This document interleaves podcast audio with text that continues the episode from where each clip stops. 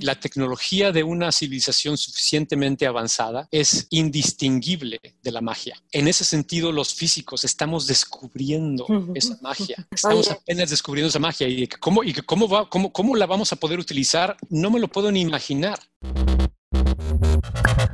Hola, te doy la bienvenida. Yo soy Maite Valverde de Loyola y esto es Mentores. Cada semana te comparto la vida extraordinaria de héroes cotidianos en un solo podcast. Y estoy segura que encontrarás tu sentido de vida fascinante. Mentores.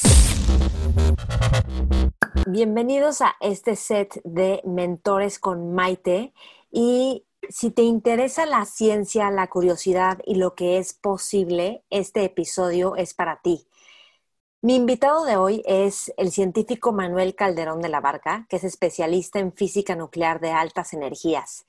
Es, él es el protagonista de una película para IMAX que se llama Secretos del Universo, Secrets of the Universe.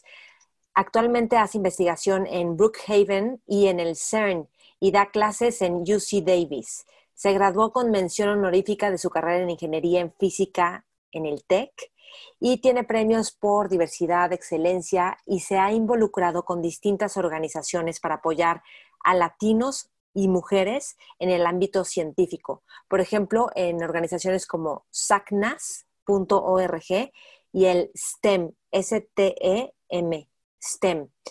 Entonces, en esta entrevista vas a aprender y descubrir junto conmigo ¿Cómo es el CERN, esta Organización Europea para la Investigación Nuclear, este gran laboratorio que está en Suiza, que es impresionante? Manuel también nos comparte todo lo que ha atravesado para ser uno de los pocos científicos que hace investigación en el CERN.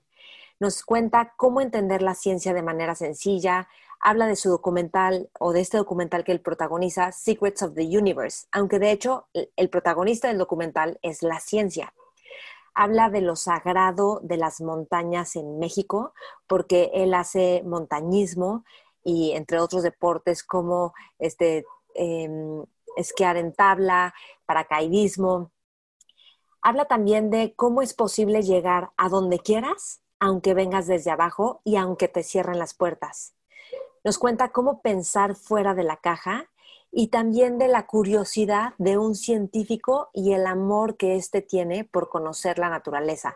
Es una plática fascinante que vas a aprender muchísimo. Hablamos también incluso de si ha tenido problemas raciales como mexicano moreno en el extranjero. Súper interesante la conversación, te va a nutrir muchísimo. Compártelo con más personas a quien también pueda servirles y me encantará leer tus comentarios en YouTube, en Facebook e Instagram y califícanos con cinco estrellas en podcast para que más personas puedan escucharnos. Entonces, yo te espero en todas las redes, mentores con Maite, Instagram, Facebook, YouTube, Spotify, iTunes. Ahí nos vemos y que disfrutes esta entrevista tanto como yo la disfruté. Manuel, bienvenido a Mentores. Muchísimas gracias por tenerme aquí en este espacio. No, pues es un gusto. Dime una cosa, ¿cuántos años llevas viviendo fuera de México? Híjole, buena pregunta. Este, llegué aquí a Estados Unidos en el 97. Entonces son ya, sí, 23 años. Y de hecho este año fue eh, el, año donde a partir de ahora tengo ya más tiempo viviendo en Estados Unidos que en México. Entonces también así como que un, momento así donde, donde uno se, eh, se, hace preguntas acerca de la trayectoria de su vida, ¿no? Porque es un momento así como que, eh, como de reflexión, sí, pero ya llevo aquí ya 23 años. Ok, wow. Me gustaría empezar preguntándote por el CERN, que nos cuentes qué es el CERN y pues sí, no, sé que nos lo vas a compartir muy padre de ahí. Igual y te hago unas preguntas. De entrada, el CERN es eh, la, Organización Europea de Física de Partículas. Ah, originalmente las siglas significaban el Centro Europeo de Investigaciones Nucleares y con eso se quedó, eh, ya que todo el mundo lo conocía como CERN eh, en francés. Y, y, ahora lo, le cambiaron un poco el nombre porque cuando, cuando nació el CERN, por ahí de, no sé, de los 50 por ahí, era la física nuclear lo que era como la, la vanguardia, pero como que se ha expandido no solo el estudio de, física nuclear, sino lo que hay dentro de los núcleos. Entonces, eh, esa rama ahora se le llama física de partículas, pero hace de las dos cosas, hace estudios de física nuclear y hace estudios de física de partículas en, en general. Y ahí es donde actualmente está el acelerador de mayor energía en todo el planeta. Entonces, y, aunque es una organización europea, como lo dice su nombre, realmente como ya es el único acelerador más grande que, existe en todo el planeta y el, el, último que queda para este tipo de colisiones en cuanto a, su magnitud y en cuanto a la energía, pues realmente todo el planeta está participando, ya no nada más es Europa, o los estados miembros de la organización son europeos, pero hay instituciones de todos lados, obviamente en Estados Unidos, en Asia, en América Latina, eh, e incluso en Oceanía, en, Australia y en, Nueva Zelanda también. Hay institutos que están haciendo investigación, que tienen gente como yo, que formamos parte de una universidad, pero nuestras investigaciones son en el CERN.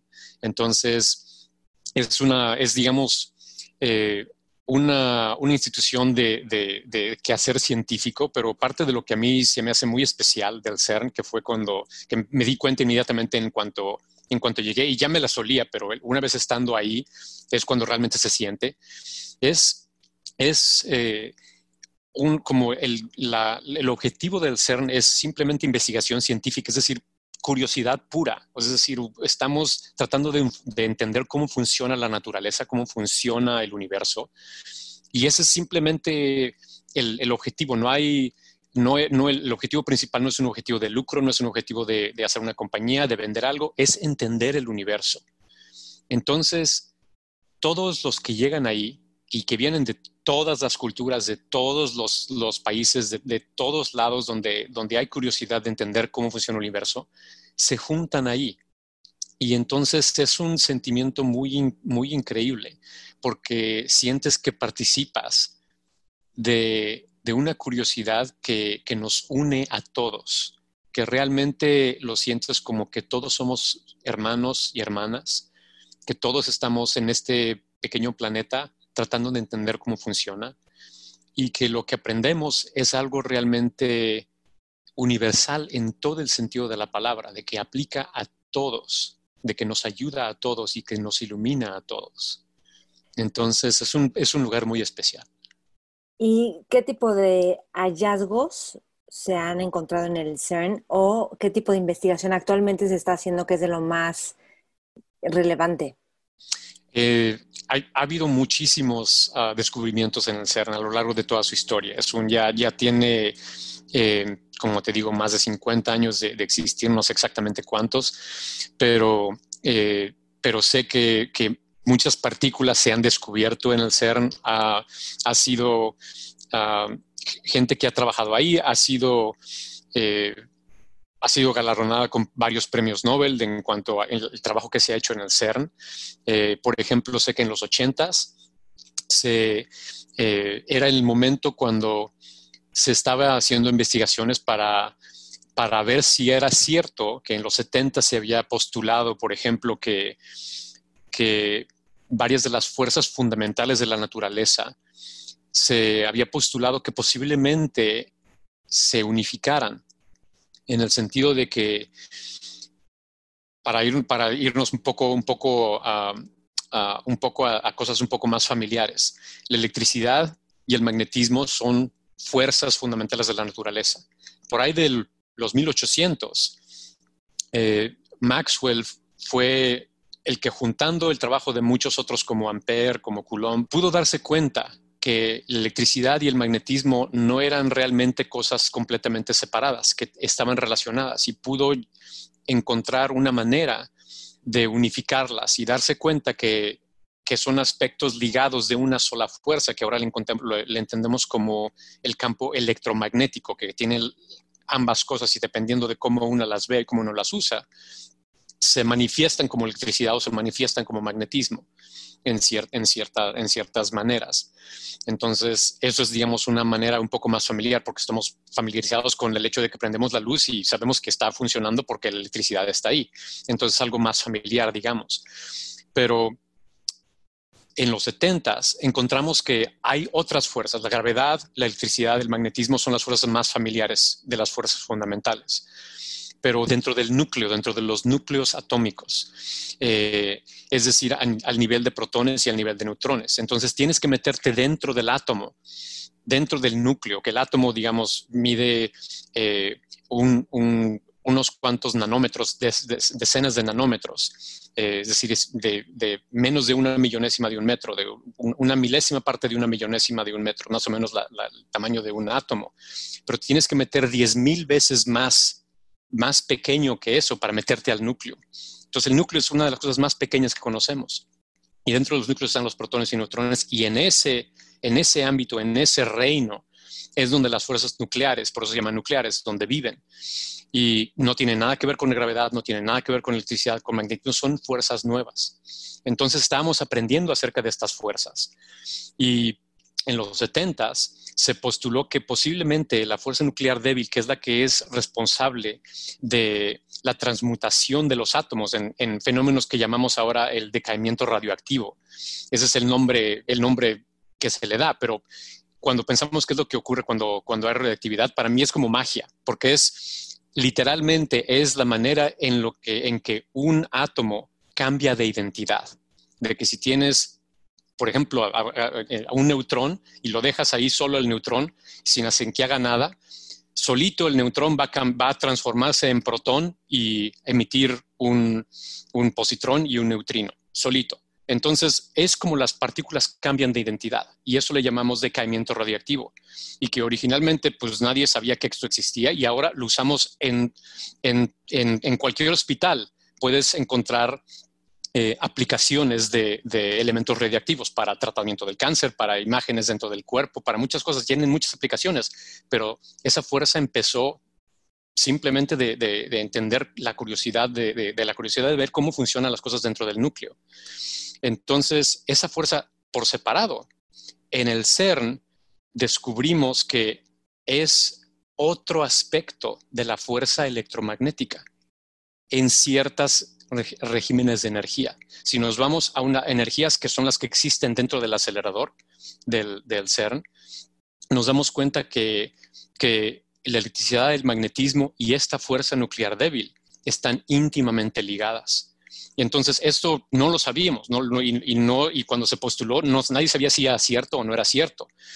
Eh, pero en base a esta, a esta unificación de las fuerzas, se predijo que, bueno, si, si esto realmente funciona, deben existir partículas que representen esta unión de alguna manera.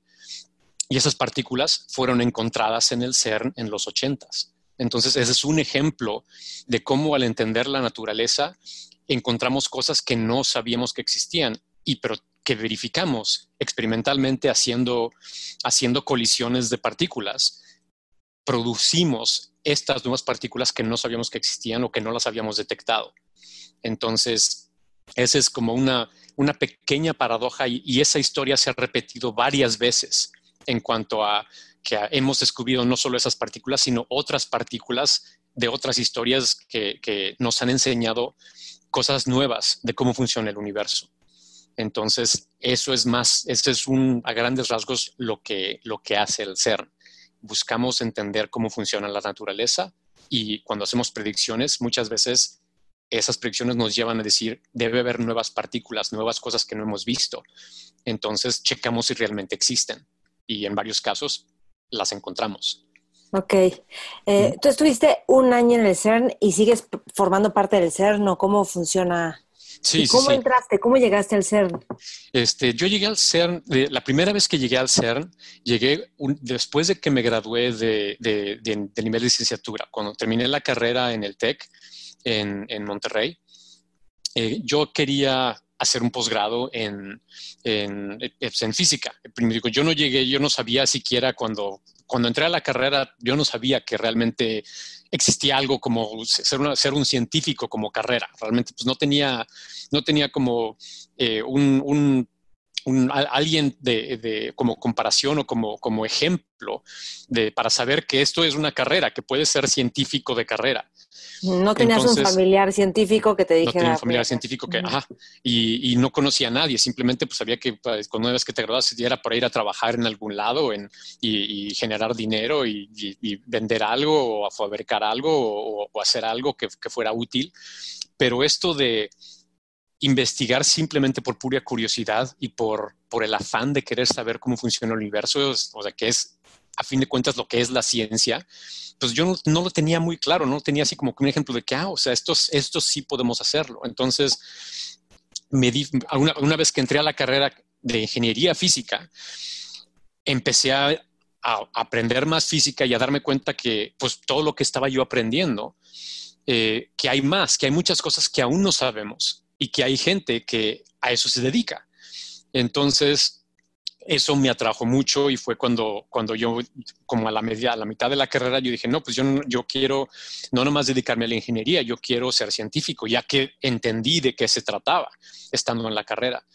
Entonces, eh, una vez que me gradué, yo quise, quise hacer un posgrado, pero pues no tenía yo experiencia de en, cuanto a, en cuanto a investigación, investigación científica.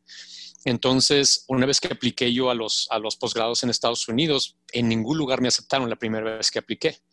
Eh, porque aunque tuviera buenas calificaciones, aunque tuviera buenas cartas de recomendación, aunque tuviera eh, buenos resultados en los exámenes para, para, los graduados, los que están aplicando a, los programas de doctorado, tanto en general como el específico en física, eh, pues nada de eso me sirvió para entrar a las mejores universidades, porque no tenía yo experiencia investigando.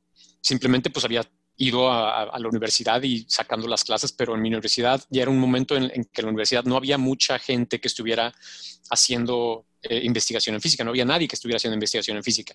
Había gente que estaba empezando a hacer investigación aplicada. Eh, entonces, cuando, cuando regresé yo a la Ciudad de México, eh, estando con mi familia, pensando hacer doctorado en, en el Politécnico, en el Simvestab, eh, fue ahí donde vi que había una serie de becas para hacer estancias de verano en laboratorios de física y partículas, por ejemplo, en Fermilab, que está en Estados Unidos, y también en el CERN.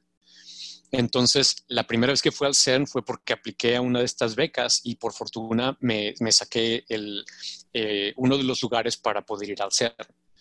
Entonces, ese verano lo pasé en el CERN, como ya había terminado yo la carrera, y en el CERN tienen un programa de verano donde los estudiantes que son europeos, porque los fondos de, del CERN vienen de los impuestos que pagan los europeos, entonces pues son los europeos los que tienen derecho a aplicar. Eh, son como 100, 120 estudiantes de Europa. Pero la parte de México, sí, la parte de México es que con los fondos de la Sociedad Mexicana de Física, de la División de Física de Partículas de la, Sociedad Mexicana de Física, ellos apoyan a dos estudiantes cada año a que se fueran a, participar en el programa de verano. Entonces los fondos vienen de México, pero participas en totalmente en el programa de, investigación en el CERN. Entonces hay eh, una serie de de, clases dadas por investigadores del CERN, en las cuales participas en la mañana y en la, y en la tarde te, juntan con un mentor, con alguien mm. que va a ser tu asesor durante ese verano, enseñándote o la, cómo funciona el experimento en el cual estás asignado y, es con quien puedes entablar una relación para, para, aprender cómo se hace la investigación al nivel en que estás, al nivel de licenciatura. Entonces, esa experiencia fue la que me abrió las puertas para, para poder después ir a hacer un posgrado. Y incluso en ese momento, ya estando en el CERN, pues ya estaba yo justo en el lugar donde está el meollo del asunto. Entonces, ya no era la, ya no la situación de que cuando yo apliqué al posgrado era de que pues aplicando a la escuela fulana o la escuela fulana sin conocer a nadie. Era de que ya estando en el CERN, pues la gente que está haciendo investigación en el área que ya, ya estando yo ahí dije, pues esta área me interesa entonces ya conoces a la gente, a los profesores, a los investigadores que están trabajando en esa área.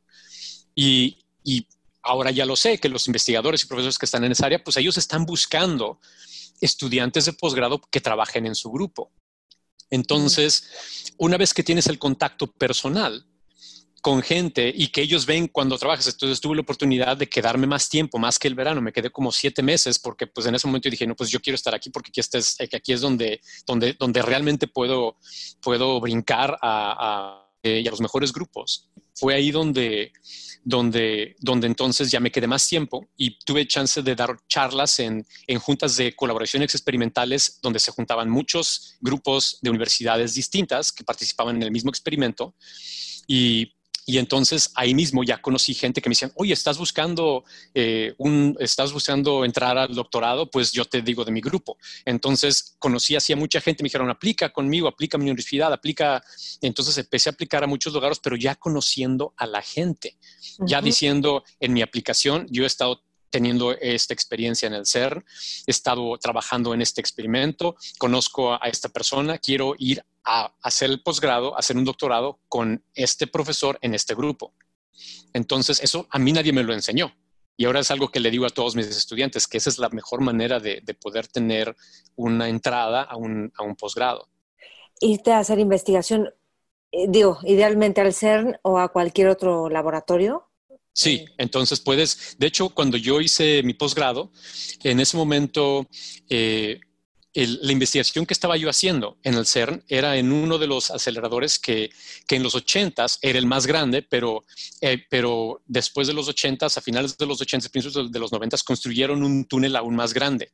Y en ese momento estaban haciendo experimentos con electrones y positrones, pero todavía el colisionador de, hadrones grande, el Large Hadron Collider, todavía no estaba construido.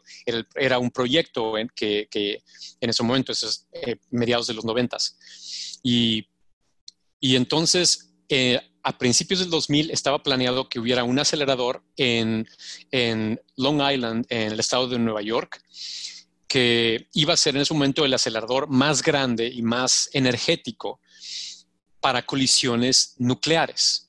Entonces, eh, que en ese momento estaba yo trabajando en un acelerador que tenía, eh, que estaba haciendo colisiones nucleares en el CERN pero estaban a dos, tres años de que el acelerador que se estaba construyendo en Long Island eh, fuera el, que le siguiera en energía, que iba a tener más de 10 veces la energía del, que estaba en el CERN. Entonces, la experiencia que yo tenía en el CERN con el acelerador que, se llama Super Proton Synchrotron, eh, me iba a servir muy bien para, para, poder hacer investigación en el siguiente acelerador, que es el, Relativistic Heavy Ion Collider, que está en, el Laboratorio Nacional de Brookhaven, en, en, Long Island, de Nueva York. Entonces, eh, uno de los grupos a los que apliqué, conociendo la gente en el CERN, era un grupo de la Universidad de Yale, y ahí fue donde, donde conocí pues, a mi asesor en el CERN, y me fui con ellos a Yale. Entonces fue ahí donde hice mi, doctorado con, el grupo, pero una vez ya conociéndolos. Que fue en física nuclear de altos de altas energías. Sí, porque entonces ya estando, en, ya estando en el CERN, ese era el, área en el que me entré. Todos estos experimentos eran experimentos de física nuclear porque colisionábamos núcleos y mientras más alta fuera la energía, mejor. Entonces, en ese momento, en el 96, el, el Super Proton Synchrotron era el colisionador de más energía en cuanto a colisiones nucleares eh, a, los cuatro años empezó el, acelerador en Brookhaven con, con diez veces más energía. Entonces era, era el colisionador de, partículas nucleares más energético de todo el mundo en ese momento. Y una vez que el Large Hadron Collider empezó 10 años después, después, o sea, en el 2000 empezó el Relativistic Heavy Ion Collider y por ahí del 2010-2011 ya se completó el Large Hadron Collider y empezaron las colisiones en el Large Hadron Collider, que en ese momento se convirtieron en las colisiones más energéticas en cuanto a colisiones nucleares. Ok. Bueno, ahorita nos explicas qué aplicaciones tiene eso, pero quiero preguntarte algo. O sea, en el momento en el que te dan la beca para el CERN, eso es como, o sea, es el cielo de cualquier persona que quiere estudiar ciencia, porque tú has estudiado ingeniería en física, pero no realmente ciencia como tal. Entonces, Exacto. ¿qué, o sea, ¿qué se requiere para lograr eso? ¿Cuál fue tu experiencia al llegar al CERN y qué aprendiste de los científicos ahí? O sea, ¿qué fue lo primero que viste? Porque es como llegar a otro mundo, ¿no? O sea, el mundo más top que alguien, de lo más top que alguien puede aspirar, y tú llegaste ahí sin haber estudiado ni siquiera un posgrado. Sí, sí, sí. Y este, son buenísimas preguntas. El, yo de, entrada, eh, digamos, tuve una de tus primeras preguntas. Eh, como qué se necesita para estar ahí. Por, de entrada, pues obviamente tenía yo, aunque estaba eh, en, mi carrera de ingeniería física, pues como quiera, llevamos mucha física. Entonces, y, una vez que yo sabía yo que esto es lo que más me interesaba, pues yo me metí a, fondo incluso en lo que más, en, incluso en, cosas que, que, que no tenían como como clases dentro de mi carrera. Por eso yo quería ir al CERN, porque, por ejemplo, en mi carrera no había un curso de física de partículas, pero tuvimos física de, electromagnetismo, tuvimos física de mecánica cuántica, tuvimos cursos de, mecánica, de mecánica clásica. Entonces, muchas de las bases que todos los, eh, en, cualquier carrera de física existen, las tenía. Entonces, pero no tenía esas, como especialidades y que incluso a nivel de licenciatura, cuando tomas los cursos de introducción a un campo como la introducción a, física de partículas, son cursos de, un semestre y, es así como que apenas te das una barridita. Entonces, eso yo lo hice yo pues leyendo libros, leyendo, viendo revistas, eh, leyendo Scientific American, cosas, eh, leyendo artículos como de divulgación y tratando de, saber cómo funcionaba eso. Entonces ahí es donde me enteré que, existía el CERN, que existía... Eh, la investigación de varios experimentos haciendo colisiones de electrones y positrones. Entonces, así me lo aprendí yo.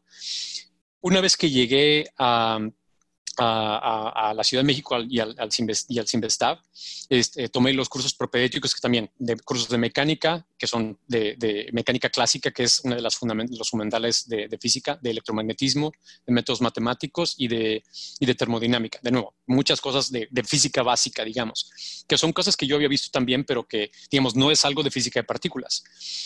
Entonces, había tomado curso de física nuclear. Sí tenía un curso de física nuclear que tomé en el TEC. Eh, pero era, digamos, la física nuclear enfocada a, decaimientos gamma, enfocada a de, eh, radiación alfa, radiación beta, como que la, física nuclear, digamos, de los 30, 40 y 50. Entonces, la física nuclear de los 70s, 80s, esa no la conocía yo, no la conozco, más, más que lo que había yo, leído. Pero en general, cuando, cuando llegas a un programa como este de verano, todos los, casi todos los estudiantes que llegan ahí también son como de ese mismo nivel, nivel de licenciatura, y todavía no, hecho, no han hecho doctorado. Entonces, por eso eh, está, está el plan de que la primera parte del de los primero, el primer mes, mes y medio, en la, en la mañana vas con todos los estudiantes al auditorio principal del CERN a oír, a oír pláticas, es decir, a oír, a, oír una clase de física de partículas de qué es lo que está pasando en el CERN. Entonces tienes como que un curso, curso, un crash course, un curso así de, de, rapidísimo de todo lo que está pasando en el CERN, dado por los investigadores que están haciéndolo en el CERN. Entonces es, es una experiencia increíble. Pero también eh, también el hecho de que estás pues con toda una clase, digamos, toda una, o sea, es como un, un, campamento de verano, pero lleno de pura gente que esté interesada en física y que ya ha hecho una aplicación eh, y que ha sido seleccionado porque son, porque son gente que tiene muy buenas calificaciones, que son buenos trabajadores. Entonces, es eh, en, en, ese momento gente de como 20, 21 años, todos, eh, que, que están interesados en física, que tienen este, experiencia programando, ese tipo de cosas, pero que vienen de todos los de, muchísimos países, de Alemania, de Inglaterra, de Noruega, de Suecia, de ¿Qué Finlandia. Fue lo que más te sorprendió cuando llegaste al Lo que más me sorprendió fue ese sentimiento de, de que estamos todos juntos.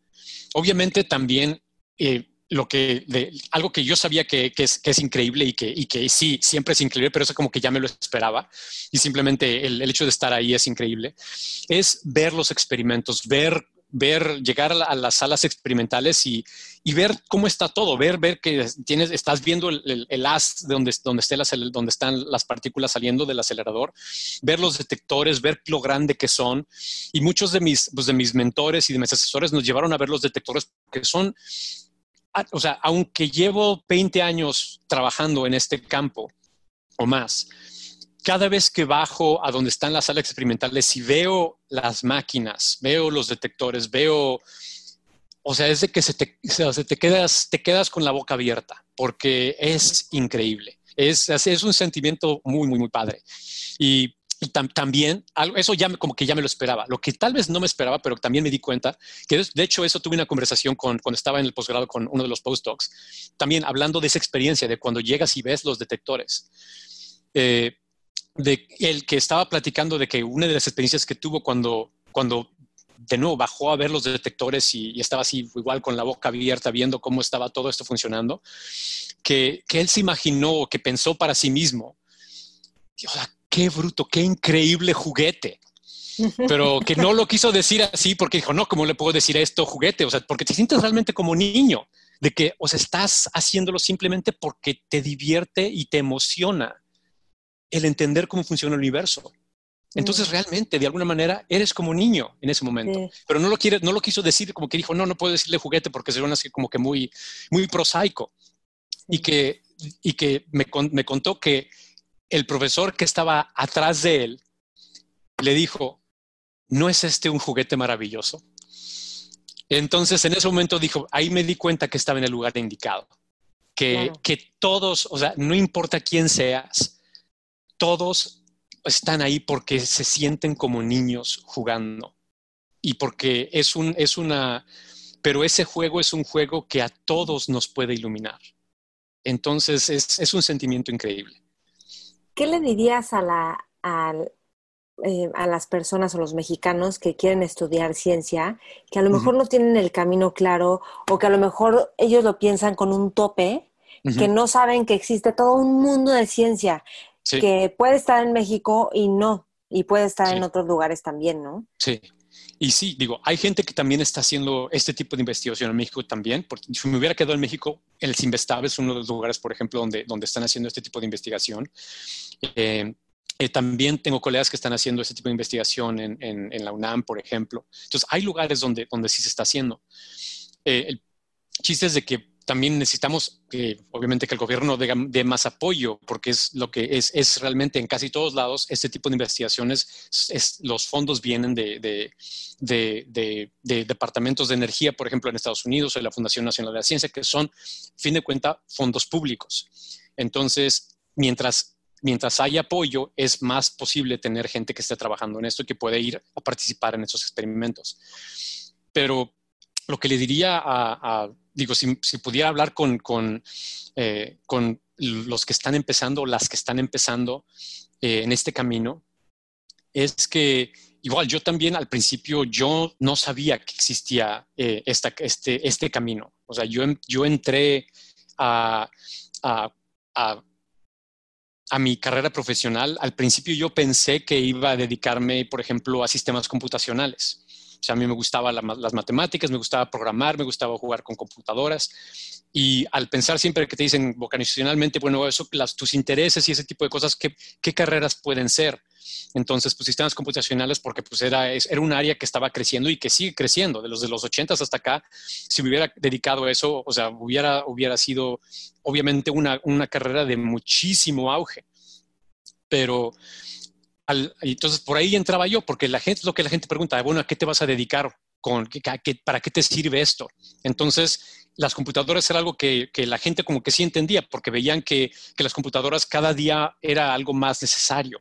Eh, tener una computadora, tener este, una programación y que cada día había más cosas que estaban automatizadas o que, o que estaban hechas con un programa de, por detrás. Entonces, eso era muy claro para la gente que eso tenía un uso. Mientras que que algo como la ciencia, siempre la pregunta está ahí, bueno, ¿esto para qué sirve? Entonces, para mí, algo que les puedo comentar o que le puedo este, comunicar a los que estén, a las que estén pensando en este camino, es que no se desalienten y que, no, y que si, si la justificación que, que ellas encuentran simplemente sea, estoy haciéndolo porque tengo curiosidad de saber, que entonces ese es tu camino. Que, que, no necesitas la justificación de, bueno, y esto es porque voy a vender algo, porque lo voy a hacer para que voy a tener un producto, pero simplemente si tienes la curiosidad de, de saber cómo funciona, e, e, eso, que estás preguntando, bueno, ¿y esto por qué? ¿Por qué es así? ¿Por qué, ¿Cómo le hacemos para, para saber que, que, el cometa que está ahorita este, muy cercano a nosotros, cómo sabemos que va, a regresar en miles de años? ¿Cómo le hicimos para saber eso? ¿Por mm. qué sabemos eso? ¿Qué es lo que nos dice que podemos predecir que este cometa realmente va a tener ese tipo de órbita? ¿Cómo predecimos que ese tipo de cosas? Si, ese, si, si eso, te, eso es lo que te llama, entonces este camino existe. Y por otro lado, la segunda, la segunda parte es que cuando yo aprendí física mucho al principio, sientes que como que ya está todo hecho. Cuando te enseñan matemáticas es que ya está todo hecho. Que esto es lo que aprendes y es como que una recetita y ya. Y nunca, casi, o sea, no se te comunica mucho el hecho de que, que a la fecha, todavía ahorita, hoy en día, hay gente que está inventando matemáticas. Hay gente que está descubriendo nuevas cosas, que hay muchísimas cosas que todavía no sabemos. Entonces, lo que enseñamos lo que sabemos, pero, pero, que, pero el, el, el enfatizar que esto es, estamos rascándole a la superficie de todo lo que no sabemos. Mm. Eso es también algo muy importante en comunicar, que, que, es que no es una, es, no es un, no es un campo que ya esté todo hecho, que ya sabemos todo. Al contrario, una vez que ya llegas a, a la frontera y puedes llegar a la frontera haciendo tres, cuatro, cinco preguntas. Haces tres, cuatro, cinco preguntas y llegas, eso es lo que me encanta cuando estoy dando clase, que de repente me hacen preguntas. Y cuando hay un momento que le digo, no lo sé y nadie lo sabe, es porque los alumnos mismos ya llegaron con sus preguntas al límite de nuestro conocimiento. Y eso ocurre casi todos los días, que llega que no sabemos. Entonces, ¿cómo pensar fuera de la caja? porque eso es lo que, eso tiene que ver con pensar, pero ¿cómo fomentar ese pensamiento, ese tipo de es, es, es, es, difícil, porque no es, también, también algo importante es que puedes, puedes también fomentar mucho en pensar fuera de la caja, simplemente decir, ah, pues voy a pensar en otra cosa, pero el chiste de la física es que hay muchas cosas que ya sabemos y que funcionan bien en, el, en, el, en los casos en los cuales podemos aplicarlos. Es decir, para, para entender cómo funciona un coche, digamos, muchas de la, de, la física que, que, existe ya la conocemos y, y no tenemos que volver que hacer borrón y cuenta nueva. Entonces, es un como juego difícil o un poco más complicado porque primero tenemos que saber cómo funcionan las cosas que ya sabemos para saber cómo cuáles son las cosas que no sabemos pero al, imaginar algo nuevo, algo que puede ser una nueva manera de ver el universo, esa nueva manera se tiene que ajustar a lo que ya sabemos. Entonces, entonces por eso es como que un juego de un poco de estira y afloja. Tienes que tener las dos. Y por eso toma tanto tiempo el como que aprender y, entender y, es, es, todo un entrenamiento, digamos el entender cómo funcionan las cosas que ya sabemos y cuáles son las cosas que no sabemos y cuáles intentos, porque obviamente mucha gente ha intentado eh, extender lo que no sabemos, pero pues muchas cosas que intentamos no funcionan. Entonces, entonces pues esto, o sea, el, el, ejercicio de los que están tratando de entender es eso, están tratando de pensar afuera de la caja. Pero el chiste es de que piensas afuera de la caja, pero todo lo que te imagines tiene que embonar con lo que está dentro de la caja. Con lo que está sí, sí, sí. Ay, qué difícil. Estaba pensando en que mi hermano es físico y él está haciendo su investigación independiente de dividir el cero, o en, al menos en eso me quedé, porque tiene varias cosas que otras no entiendo nada. Y todos, pues pensamos que es una locura, ¿no? Lo que está haciendo, pero él solo quiere, es esta curiosidad que, que tiene el científico. Sí. Y creo que también tienen grandes frustraciones los científicos, ¿no? Porque a lo mejor estás buscando algo, buscando algo y te das cuenta que no da. Y meses y meses y meses o años y no da y no es por ahí. Y cómo manejar el, pues no sé si es fracaso o la forma en que no es. ¿Cómo manejar eso? ¿Cómo, ¿Qué le dirías? eso es algo, eso es algo, es una buenísima pregunta y, y digo, yo creo que no sé si, si alguien tiene la respuesta, porque pues, es parte de...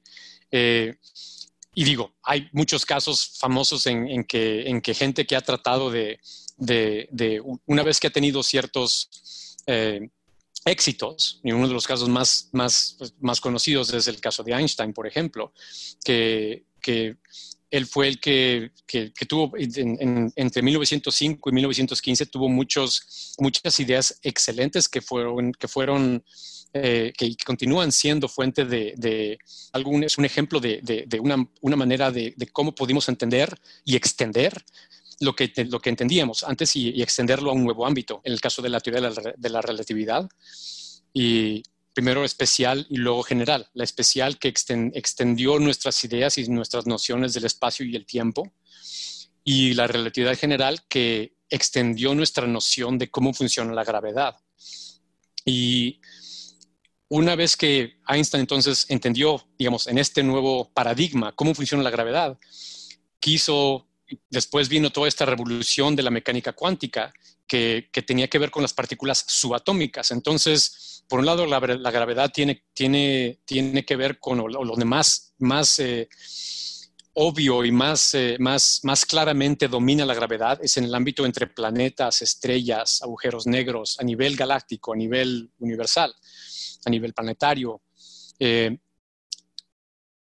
y de repente del otro lado de la, de, la escala de, medidas, eh, en vez de meterte a cosas que miden algo tan grande como el Sol o algo tan grande como nuestro sistema planetario o tan grande como nuestra galaxia, te metes a algo tan grande como un átomo. Entonces eso otra, es completamente otro, otro, otro, otro campo y, ahí la, la, las fuerzas que encontramos eran completamente distintas. Entonces él trató de, y trató de unificar la gravedad con lo que se, sabía de las, de las teorías de estas fuerzas nucleares. Y se pasó el resto de su vida tratando de hacerlo y no pudo hacer.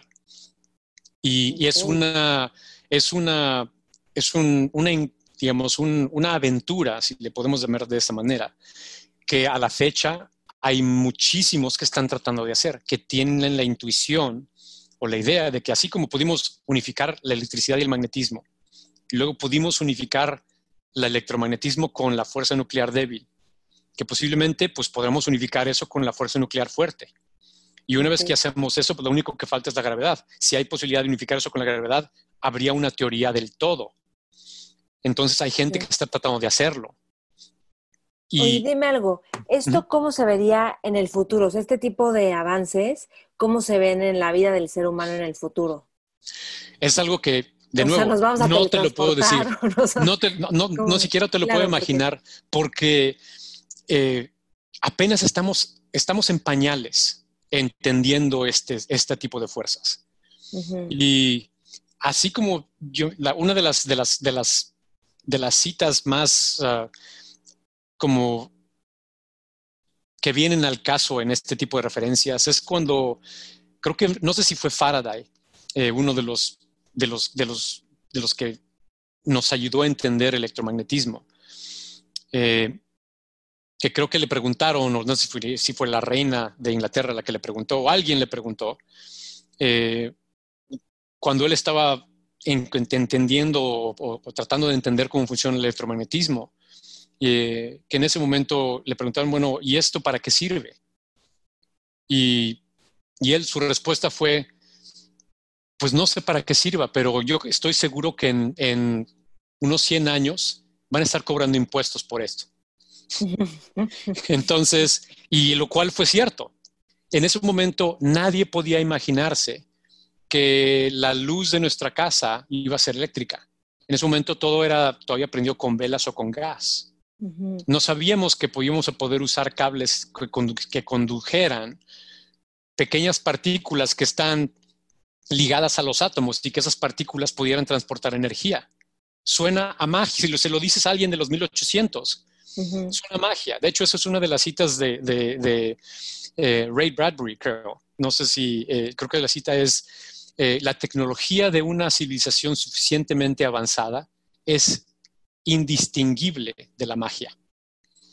Mm. Entonces, en ese sentido los físicos estamos descubriendo esa magia.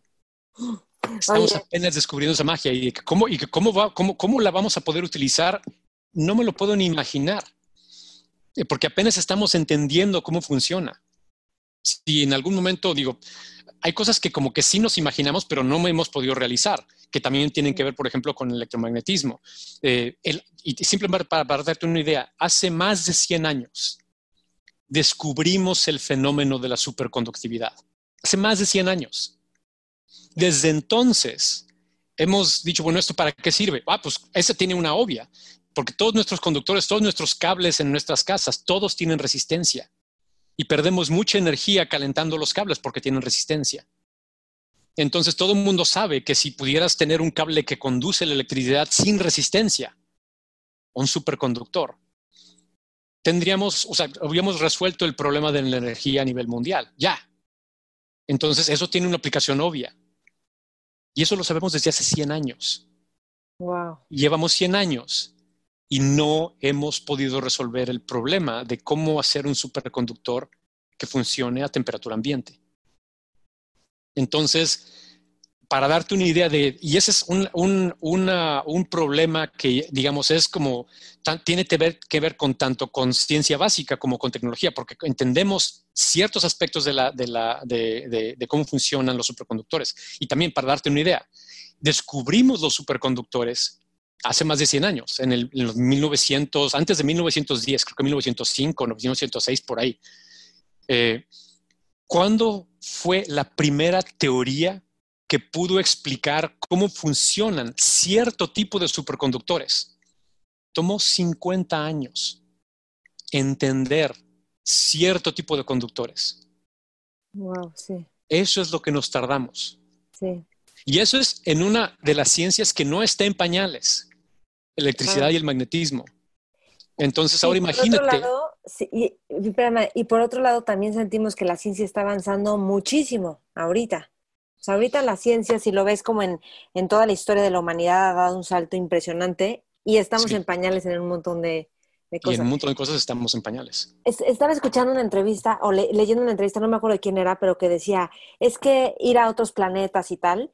Y entonces creo que Jeff Bezos es el que le decía, ir a otros planetas, qué flojera o sea, el futuro es vivir en, como en estaciones espaciales que te pueden llevar a otras partes del universo. Y yo decía, no, bueno, que deberá ser una locura y seguramente va a ser lo más normal o viajar, no sé si viajar en el tiempo o en dimensiones o no, sé qué es lo que va a pasar.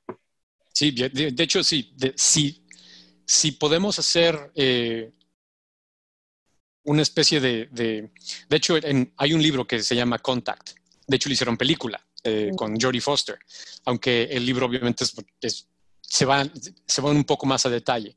De hecho, el, libro es eh, escrito por Carl Sagan, el, el, mm. que, el que hizo toda la serie Cosmos. Y de hecho, ahí parte de lo que, de lo que, de lo que idea, una de las premisas del libro, es que si podemos usar unas cosas que se llaman, que le, que le llaman en, en, física de gravedad, le llaman agujeros, agujeros de gusano. Son agujeros intradimensionales. Si es posible que algo así exista, si es posible que algo así lo pudiéramos hacer. En el libro lo manejan como que hay civilizaciones que son tan avanzadas que pueden manipular el espacio-tiempo de manera de crear estos, estos agujeros de gusano y hacerlos como especie de estaciones de metro, de que haces una estación aquí donde hay un agujero de gusano, entonces vas en tu nave espacial, te metes al agujero de gusano y sales en el otro lado de la galaxia. Entonces, en vez de tardarte 100 mil años en, eh, aún si viajaras a la velocidad de la luz para llegar de un lado a otro, pues simplemente pasas entre las dimensiones que, que, existen de ese espacio al doblar las dimensiones y hacer un agujero de gusano y simplemente das un paso y estás del otro lado de la galaxia. Sí. Entonces, quién sabe si en algún momento, o sea, apenas digo, son cosas que apenas nos estamos imaginando. ¿Cómo poder lograr ese tipo de tecnología? Nadie tiene idea, pero, pero, pero es, es, es muy interesante pensar en ese tipo de posibilidades que, que la física nos da, que nos dice es tal vez posible que esto exista. Sí. Oye, bueno, tú haces snowboarding, haces paracaidismo también y sí. entonces yo tengo la sensación en lugares tan inmensos como las montañas que son como lugares vórtice. O sea, yo siento una sensación de vórtice, hasta se ve como diferente, no sé, no es una, eh, una, sensación extraña, casi como si, como si te pudiera llevar a otra, a, otra dimensión la sensación. Entonces, no sé si este tipo de deportes te conecten con ciertos aspectos de la física que también te llevan a intuir posibilidades de, de lo que es la física o no. No sé si también esto, bueno, ahorita te, no sé si encima la pregunta, pero ¿cómo relacionas la ciencia y la espiritualidad? Porque de repente tenemos, de veras tenemos experiencias como de, de unidad, como decías, o de, pues que como si desapareciera el tiempo, que pues no sé, se, empieza a parecer algo espiritual, pero algo que va más allá de la ciencia, pero que también es científico. No sé, ¿tú cómo lo, lo ves o lo piensas? Son dos, dos muy buenas preguntas que esas nos tomarían cada una yo creo que dos horas, pero son buenísimas preguntas las dos. Este va a ser el resumen. Sí, sí, sí. Entonces, algunos de mis pensamientos que realmente no sé, no serán completos, pero algunos de los pensamientos, empezando por el lado de, de, las montañas y, el, y el, el, paracaidismo, el hacer eh, eh, tabla de nieve, todo ese tipo de cosas algo que me viene a la mente es de que justamente estaba pensando, tengo, tengo que hacer, eh, tengo que preparar eh, clases de video para mi, para mi próxima clase, que es de introducción a la física. Y una de las cosas en las que estaba pensando es cuando les tengo que enseñar a los que apenas están empezando eh, su primera clase de nivel universitario en física, es decir, bueno, ¿qué es la física? ¿Qué es la física? Y hay muchas muchas posibles respuestas, pero una de las respuestas que me gusta darles a mis alumnos es decir, bueno, ¿de dónde viene la palabra física? La palabra física viene del griego, física, que es la naturaleza. De hecho, también el libro más famoso de Newton se llama Principia Mathematica Filosofia Naturalis en latín, que es los, principios matemáticos de la filosofía natural. De nuevo está la palabra natural, la naturaleza, y la palabra filosofía natural. Así se le llamaba la física en latín, filosofía natural. ¿Qué significa filosofía? Filosofía, de nuevo, es griego. Y filosofía, filos, y sofía, filos es el amor. Sofía, el conocimiento. El amor al conocimiento de la naturaleza. Eso es lo que somos los físicos. Hashtag Nature Lovers. Somos gente que está enamorados de la naturaleza. Somos gente que ve una nube, ve un árbol, ve una montaña, ve el mar y y es casi, no lo puedes explicar, sientes, sientes una luz dentro, sientes un, amor, sientes una ilusión, sientes una emoción y, y eso te atrae, te llama, quieres entender, quieres saber más, quieres conocer la naturaleza. Eso es lo que somos los físicos, a fin de cuentas.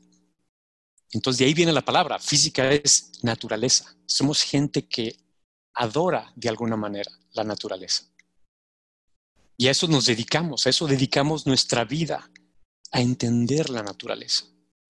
Entonces, a pesar de que, digo, en, mi campo me la paso pues sentado en una oficina con la computadora, así como que, pero pues siempre la parte más, como que una de las partes más emocionantes es siempre regresar y voltear y ver, aunque te enfoques en una de las, una de las áreas de, de, todo lo que es la física. A fin de cuentas, la física tiene que ver con todo lo que es la naturaleza. Entonces, a cualquier físico le puedes preguntar acerca de alguna cosa y siempre se va a interesar cómo funciona la nieve, cómo, cómo, cómo, cómo se hicieron las montañas, cómo, eh, cómo funcionan las olas del mar.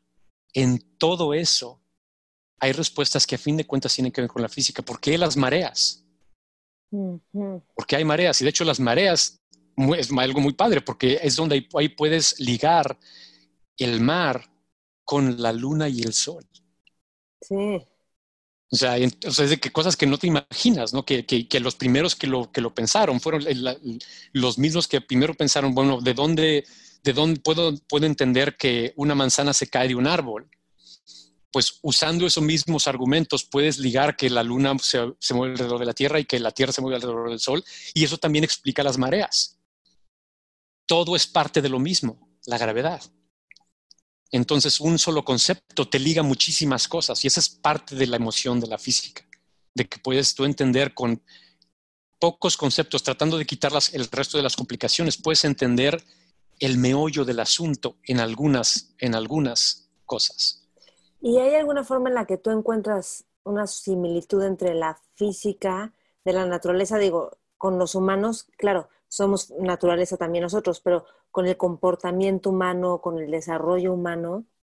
Es, ahí es donde viene una de las dificultades, o no, bueno, no sé dificultades, pero dificultades en el sentido de que es mucho más complicado, de alguna manera, porque los físicos estamos de alguna manera tratando de entender las cosas en su aspecto más simple. Cuando decimos, saca, está cayendo una manzana, eh, o se mueve la luna. Podemos entenderlo cuando, si, si hacemos muchas simplificaciones, tratando de decir, bueno, pues voy a tratar de la manzana como un solo punto, que la manzana no es un punto, es un objeto que tiene forma, la luna también tiene forma, el sol también tiene forma. Pero si, ese tipo de cosas no influyen, entonces, pues dijimos, nos quitamos todas estas complicaciones y hacemos lo más simple posible. Y si lo más simple posible podemos entenderlo, entonces ahí entendemos algo. Pero tratamos de ser modelos en los cuales quitamos todas las cosas que, complican la situación. Entonces, de alguna manera, estamos viendo las cosas en su manera más simple. Pero para entender, cuando ahora te vas a la pregunta, los humanos, ¿cómo podemos entender a los humanos? Hay, para mí hay cosas que son muy difíciles de quitar en cuanto a tratar de, decir cuál es la parte más simple que podemos entender para poder entender que hay un comportamiento que podemos hacer repetitivo. Digamos que yo puedo decir que la manzana, si yo la tiro, va a caer siempre de la misma manera si la tiro de la misma, de la misma forma. Pero los humanos tenemos conciencia, tenemos inteligencia y este tipo de cosas hacen que pues, nuestros comportamientos no sean predecibles necesariamente. Entonces, de ahí viene mucha complicación cada, uno tenemos nuestras emociones, nuestras historias, nuestras, ah, nuestra psicología, nuestra cultura. Entonces, hay muchísimos, hay muchísimas cosas que entran para poder entender el quehacer humano, que esa es como de alguna manera es como que el otro lado de la moneda. Si para la física necesitas quitar todas las complicaciones para, para poder entender, para entender a un solo ser humano, no, es, casi imposible poder entender, decir que puedes entender a un solo ser humano si lo desligas o la desligas de su cultura, de su familia, de su, de su, eh, de su, entorno, de, es, es, casi imposible.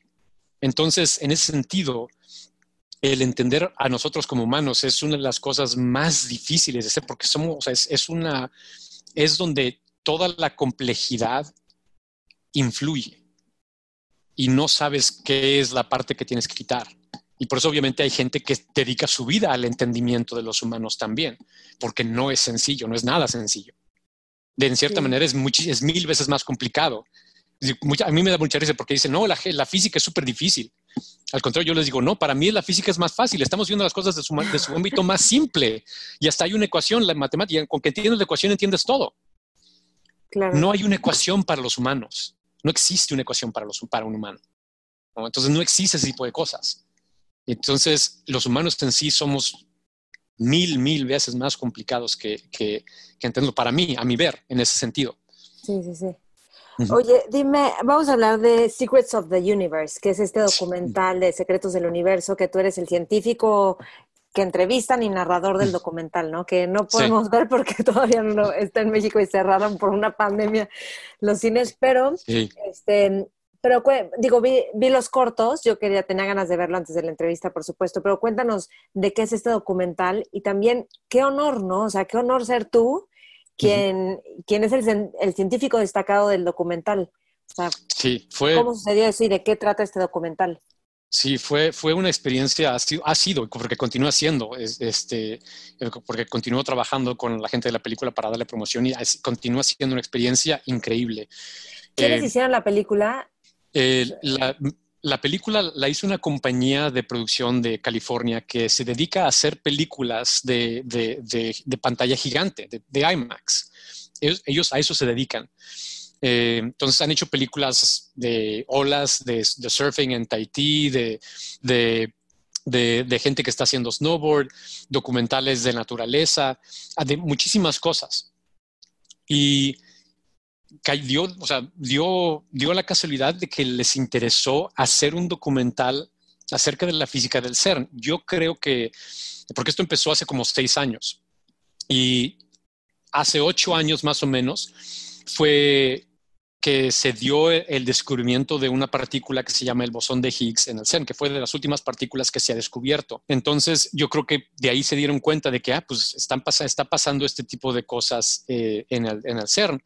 Y no hay un documento, había habido pequeños documentales eh, sobre la física de partículas, pero no había un documental de pantalla gigante.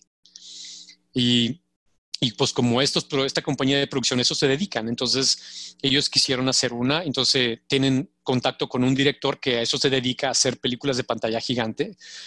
Y, y entonces, para no ser el cuento largo, pues se juntaron y trataron de, de hacer un, un, grant, una, uh, una, uh, una solicitud, o sea, aplicaron una solicitud de, de, de, fondos de la Fundación Nacional de la Ciencia. Pero para hacer esa solicitud, pues ellos de un lado está la compañía de producción, del otro lado está el director y gente que está tratando de, hacer eh, el trabajo sobre diversidad, pero no tenían a un científico y querían hacer una película acerca de física, de física del ser. Entonces dijeron, pues necesitamos a alguien que sea un científico que nos asesore. Entonces, por, por conocidos de conocidos así, eh, me cayó me cayó en la, dieron en cuenta de que, oye, este, pues, tú estás trabajando en el CERN y estás trabajando con la, con la Fundación Nacional de la Ciencia y, y te interesa este tipo de, de, aspectos de diversidad, este, ¿no te interesaría este, hacer o ser un poco nuestro asesor para hacer este, esta aplicación eh, para esta película? Entonces, cuando me di cuenta que estaban tratando de hacer una película sobre el CERN, de pantalla gigante, yo dije, ¿dónde firmo? luego, luego lo pensé, o sea, como te dije, esa experiencia de poder entrar y ver los detectores que son del tamaño de una pantalla gigante, dije, pues el formato ideal es una pantalla gigante. Entonces, entonces yo dije luego, luego, ¿dónde firmo? Yo les ayudo a, hacer esta, esta, esta aplicación. Eh, y una vez que que les ayudé a hacer la aplicación, la gente de producción dijo, oye, pues vamos, digo, vamos a necesitar de asesoría científica. ¿Quieres, quieres ser uno de nuestros co-investigadores investigador principales dentro de este proyecto. Entonces, primeramente era como que le estaba ayudando a redactar, pero ya me volví investigador principal del proyecto. Entonces, y mi rol iba a ser como de asesor científico. Entonces, y así estuve porque incluso aunque, aunque obtuvimos los fondos de la Fundación Nacional de la Ciencia, para hacer este tipo de películas se necesitan, no sé, 6 millones de dólares y nos habían dado como 3. Entonces necesitábamos más fondos todavía. Entonces estuvimos varios años tratando de obtener más fondos. Entonces durante todo ese tiempo estuvimos tratando de, de, de recaudar más fondos y les estuve yo ayudando en las, todas las aplicaciones para recaudar fondos que hicimos. Finalmente, una vez que ya tuvimos los fondos necesarios para poder hacer la película. Esto fue en a principios del 2018, eh, que ya le dieron luz verde, vamos a hacer la película. Entonces fue cuando empecé yo a hablar con el director, porque el director me confesó en ese momento, eh, tengo mucho miedo de esta película. El director ya había hecho treinta y tantas películas y me dijo, te confieso que esta película es la que más miedo me ha dado, porque no sé cómo hacer una película sobre este tema porque él me dijo muy claro, mi audiencia es niños. Vamos a hacer una película de pantalla gigante que se va a exhibir en museos, que se va a exhibir en planetarios, donde van familias y van niños de 12 años. Y hacer una película que diga física de partículas, de entrada la gente va a decir, no, pues no voy a entender nada. Entonces, ¿cómo hacer una película así que sea entendible para una audiencia de niños que están terminando primaria? Entonces, entonces ese, era nuestro, nuestro, nuestro problema. ¿Cómo vamos a hacer esta película? Entonces estuve trabajando mucho con el director. Él eh, me dijo, pues yo soy la mejor audiencia porque me dice, yo no sé nada. Entonces, si tú me lo puedes explicar a mí y yo puedo entender de manera que podemos hacer una, una historia, entonces ya le hicimos. Entonces estuve, el, el director está en Canadá, entonces muchísimo tiempo estuvimos hablando horas y horas y horas por teléfono varias semanas, de que hoy hablamos y luego hablamos la siguiente semana y luego hablamos la siguiente semana, tratándole yo de explicar toda la física de lo que estamos haciendo en el CERN. No nada más, la, o sea, y empecé yo hablando por el descubrimiento del bosón de Higgs, hablando de materia oscura, hablando de dimensiones extra, hablando de muchísimas investigaciones que se están haciendo en el CERN. Y, en, y, en, y por muchos, por, por, en, o sea, por, ejemplo, del bosón de Higgs, que es, es, algo muy interesante, pero para poder entender qué, qué es el bosón de Higgs y qué, cuál es su significación, nos tardamos muchísimo en poder hacerle un tratamiento justo eh, a, es, a, esa, a, esa, idea. Entonces me dijo, o sea, una vez que después de muchas y muchas horas de, de, plática, me dijo, creo que ya entiendo. Me dijo, pero no sé cómo vamos a hacer una película acerca de esto. Y así estuvimos con muchos temas. Entonces finalmente le dije, porque yo no quería promover lo mío, pero al final de dije, bueno, déjame te digo lo que yo estoy haciendo. Eh, entonces la platiqué que estamos colisionando núcleos atómicos en vez de protones, todos, todo un núcleo que es muchísimo más grande que un protón. Entonces colisionamos dos núcleos para tratar de recrear el estado de la materia que existía a una millonésima de segundo después del Big Bang. Antes, ¿no? Antes del Big Bang. Después, no hay antes. Ah, después. Después ah. del Big Bang. Entonces, existe el Big Bang y entonces todavía no existen los átomos, pero a una millonésima de segundo después del Big Bang, ah. existen estas partículas que son las que experimentan la fuerza nuclear fuerte, que es una de las fuerzas fundamentales de la naturaleza, y se llama la fuerza nuclear fuerte porque es la más fuerte. Okay, es la más fuerte okay. de todas. Más fuerte que la gravedad, más fuerte que la electricidad, más fuerte que el magnetismo, más fuerte que todo. Pero solo existe dentro de un núcleo atómico. Y se comporta de una manera completamente extraña y bizarra. Entonces, apenas estamos tratando de entenderla, estamos en pañales tratando de entender. Apenas descubrimos que existía esta fuerza y la entendemos a partir de los 70 Y ese tipo de, de, colisiones son las que generan las colisiones como la que ves en la foto que está atrás de mí, que se ven explosiones de partículas que salen por todos lados. Entonces se ve una colisión estrepitosa, lo cual es algo muy visual. Entonces el director dijo, eso es lo que podemos poner en la pantalla gigante. Ese tipo de colisiones. Me dice, estás hablando del Big Bang, estás hablando de las colisiones más, más grandes que podemos hacer dentro del colisionador, las de más energía, con los, los núcleos más grandes, más pesados, tratando de reproducir la materia más caliente, cientos de miles de veces más caliente que el Sol, y a una millonésima del Big Bang. Me dije, eso, es, eso suena a película, me dijo. Vale, Entonces le dije, sí, bueno, o sea, después de horas película. de conversaciones, ¿no? Suena después de horas de horas. Ah, claro.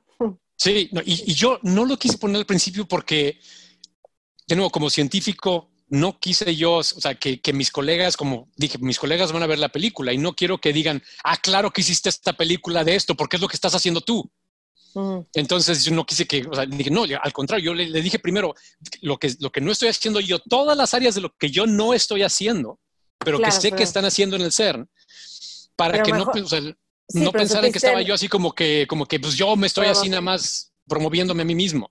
Claro, pero, como es tu tema, ese es el que uh -huh. supiste mejor transmitirlo, el que más le llegó sí. a él de alguna forma.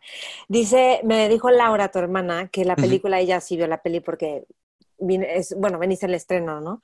Sí. Que es como que le conmovió muchísimo que vio la ciencia y captó la ciencia como un proyecto colectivo de la humanidad. Exactamente. Es un uh -huh. proyecto colectivo de la humanidad y que es un proyecto colectivo que continúa. Científicos antes, ajá. Estamos, hay, hay, una de las, de las, de las frases que, que de hecho se le debe a Newton, eh, que, me, que me encanta que la menciono dentro de la película, que Newton dijo, si he visto un más allá, es porque estoy parado en los hombros de gigantes. Es decir, los gigantes son los que vinieron antes de él. Él no se consideraba un gigante.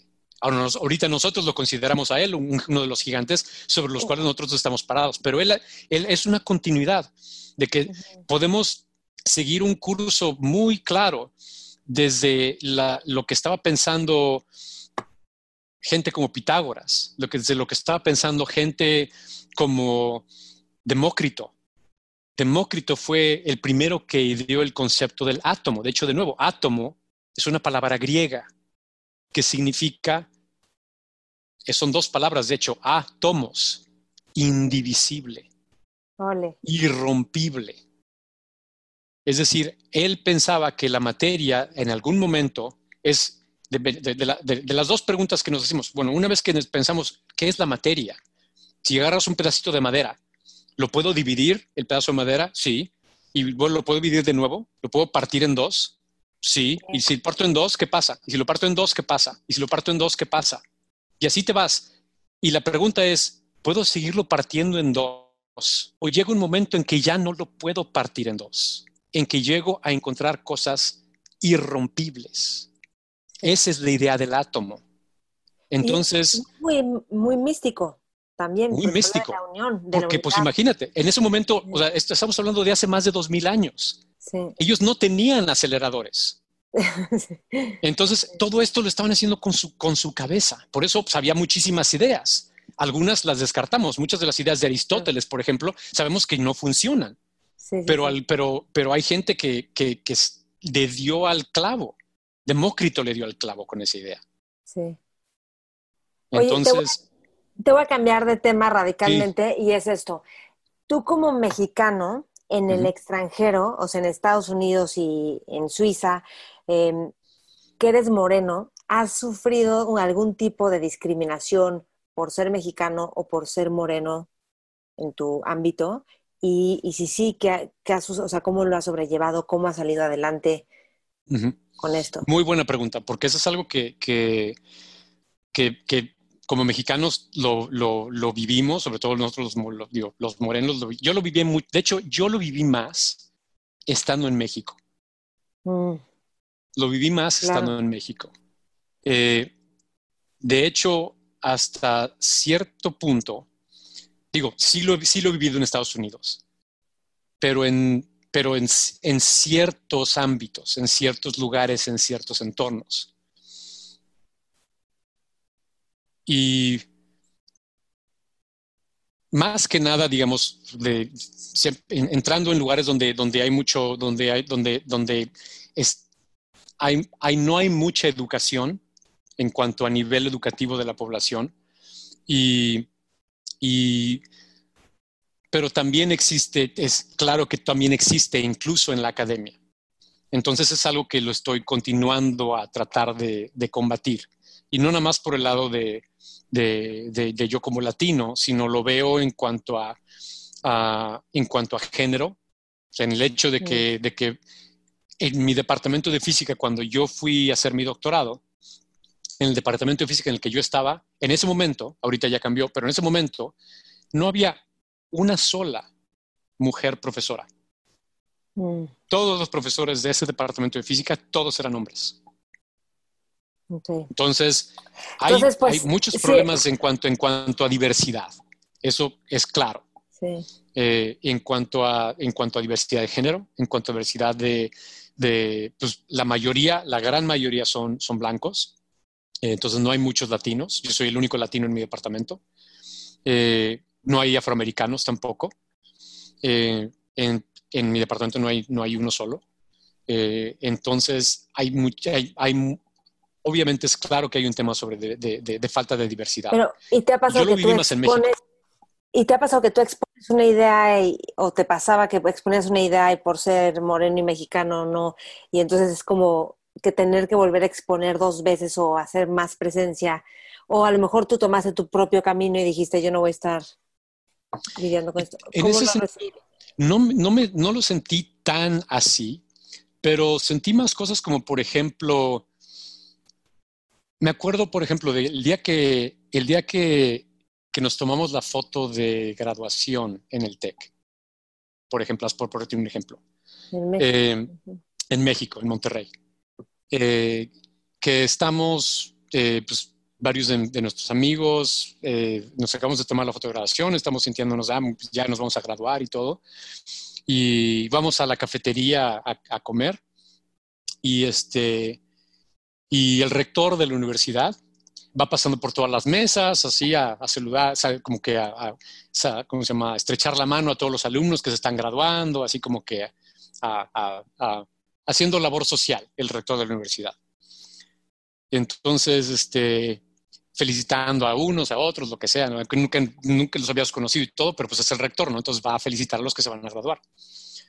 Y, y, llego a nuestra mesa y me ve a mí y lo primero que me dijo fue, ah, en cuanto te gradúes te vas a tener que, te vas a tener que cortar el pelo, porque pues, pues tiene pelo largo.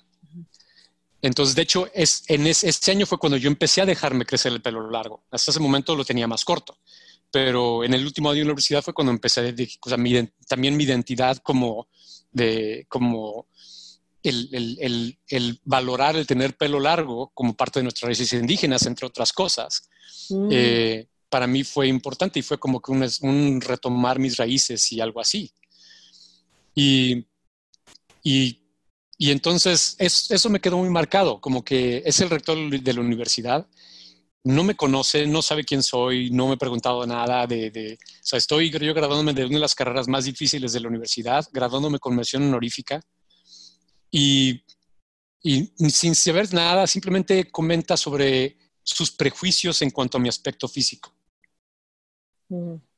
Entonces, por ese tipo de cosas a mí, o sea, el, y esas cosas las viví mucho en, la sociedad del TEC, digamos, en la sociedad mexicana. Sí. De, que, que estando en un entorno en escuelas donde, por ejemplo, había mucha gente que no, había, que no era tan morena, entonces, pues si yo soy el morenito, es, es obviamente es eh, a, mí que me llaman, por, me llaman de cosas por ser moreno. Entonces, eh, eso lo, te digo, lo sentí yo más en México y, y se sigue viendo, o sea, es porque pues, los medios y la, gente que controla no, no ha valorado mucho nuestras raíces indígenas y espero que eso cambie. Apenas está empezando a cambiar. por ejemplo, el hecho de que Roma de Cuarón fue tan, fue una sensación tan, tan, tan grande por, por, por, la manera de presentar y por, por cómo poner eh, en primer plano cosas que no hablamos mucho y que no, que no hemos hablado de por décadas, por, por centenas de años. Entonces, espero que las cosas empiecen a cambiar y que la gente empiece, empiece a darse cuenta, porque tenemos que, tenemos que, que digo, es parte de nuestra herencia.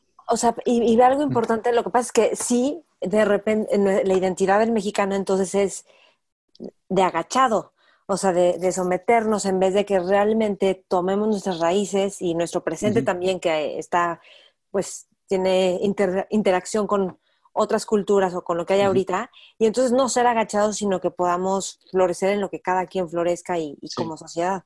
Y tener, y, algo que para mí es muy importante, que, que, creo que tiene que cambiar para, que, para empezar, es de que no en, en las escuelas y en lo que en, los medios, en, todo es, porque estoy, he estado aprendiendo mucho por el lado de Estados Unidos en cuanto a lo que es el, sesgo eh, inconsciente, unconscious mm. bias.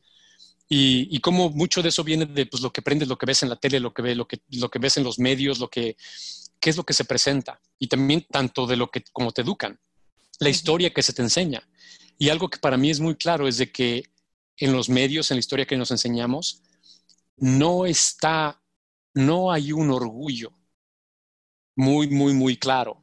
Digo, existe en ciertos lados. Si voy, vas a antropología y llevas al Museo de Antropología, a mucha gente le sale el orgullo, pero, pero no es de que todos los días sí está presente en todos lados. De sentir orgullo por nuestras raíces, de sentir... Y, es algo que para mí, mis padres nos, nos, inculcaron desde, le doy muchas gracias a mis padres porque nos inculcaron desde pequeños, desde que nos llevaron a Teotihuacán, nos llevaron a, todos los ciudades arqueológicos que pudiéramos, fuimos a Palenque, a Uxmal, a, donde, a donde pudiéramos.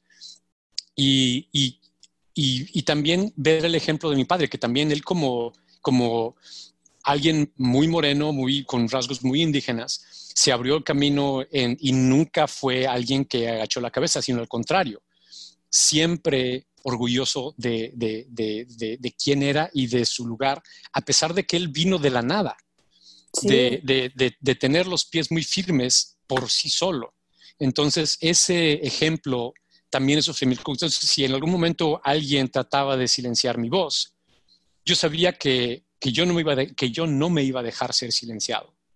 Y mm. que al contrario, que mientras, y que el tener el tener conocimientos de historia, de cultura, de, y, el valorar y el, y el poder usar mi inteligencia como un, como, como, como un, algo como en, lo cual tú te puedes parar y sentirte seguro y poder hablar con seguridad y sabiendo que estás en lo correcto, eh, te puedes, como así como en este caso, de decir que si, en cuanto me, dijo el director lo que me dijo, yo no le respondí, no le tenía que responder, simplemente respiré hondo y, simplemente pensé, como de una manera, perdónalos porque no saben lo que hacen de alguna manera. O sea, qué, qué, o sea, qué, qué, qué, qué, poco conocimiento social o qué poca... Eh, eh, Digo, para alguien como que sea como un rector, qué, cosas, qué poca sensibilidad para, para pensar o, simplemente decir, está simplemente viendo de su paradigma, que él se imagina en su paradigma, que no importa quién seas, vas a tener que ahorita ponerte a trabajar en una compañía donde todo el mundo se tiene que ver de igual y tienes que ponerte saco y corbata y parecer el, el, en, el, en, el, esquema que, que, entra dentro, de, dentro de, de que alguien que está trabajando en una oficina. Que eso se está modificando afortunadamente. Y estaba pensando que pues parte de los gigantes en los que nosotros nos paramos son, o sea, nuestras raíces indígenas y, y toda la sabiduría que tenían y su conocimiento y sería pues genial que lo sigamos retomando. Fíjate que de alguna forma por eso me gustó mucho Coco, porque toma una tradición mexicana en Pixar que la vuelve espectacular, entonces algo algo empieza a generar un orgullo, un orgullo. en nosotros. De que nosotros nos podemos sentir orgullosos de lo que tenemos, de, nuestras raíces, de nuestra, de nuestra tierra, de nuestras tradiciones.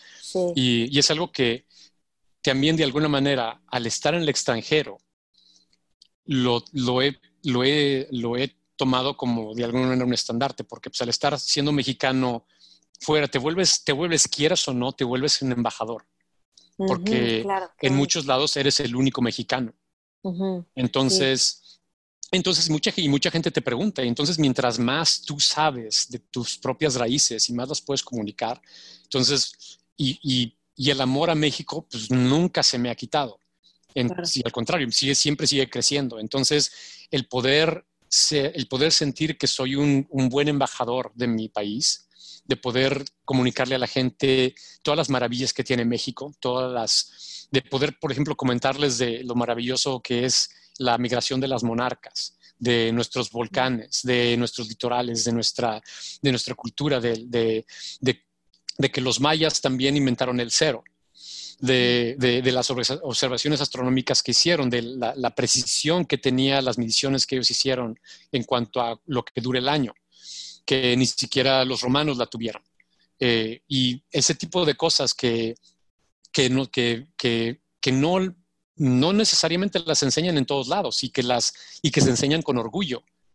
Entonces, eh, entonces es, es, como que para mí es algo que me lo, me lo, tomo también muy, muy, muy en serio, de que estoy representando a mi país a donde voy. Y, y, que quiero representarlo bien y que, y que, y que quiero que la gente sepa que, que, que México, todo México, no nada más lo, lo, último, sino al contrario, algo, mucho de lo que enfatizo es la historia de hace más de 500 años, de donde nuestras raíces indígenas. Entonces, que, que, y de nuestro arte, de nuestros colores, de nuestra comida, todo. Entonces, hay muchísimo de, de, lo que, de lo cual nosotros como mexicanos podemos estar orgullosos. Sí, Oye, quería mencionar algo. Tú vienes, y me, da mucha curiosidad que en tu biografía, en tu bio, viene que vienes de dos papás que solo tuvieron una mamá, quienes hizo, que se hicieron cargo y que no tenían dinero y eran pobres. Y sin embargo, tu papá se pone pilas, tuvo de hecho puestos en el gobierno importante, eso ¿Fue secretario de Educación o me estoy equivocando? Fue, no, no secretario de Educación, pero él fue, siempre estuvo en el sector financiero, más que ah, nada. En el sector, financiero. Entonces él estuvo eh, en los ochentas, él fue director, que es el equivalente a CEO de, muchos bancos, del Banco Regional del Norte, mm. Banco Monterrey, eh, Banpaís, él estuvo trabajando en Somex, fue también director del Banco de Comercio Exterior. Entonces estuvo trabajando en el sector financiero muchísimo tiempo.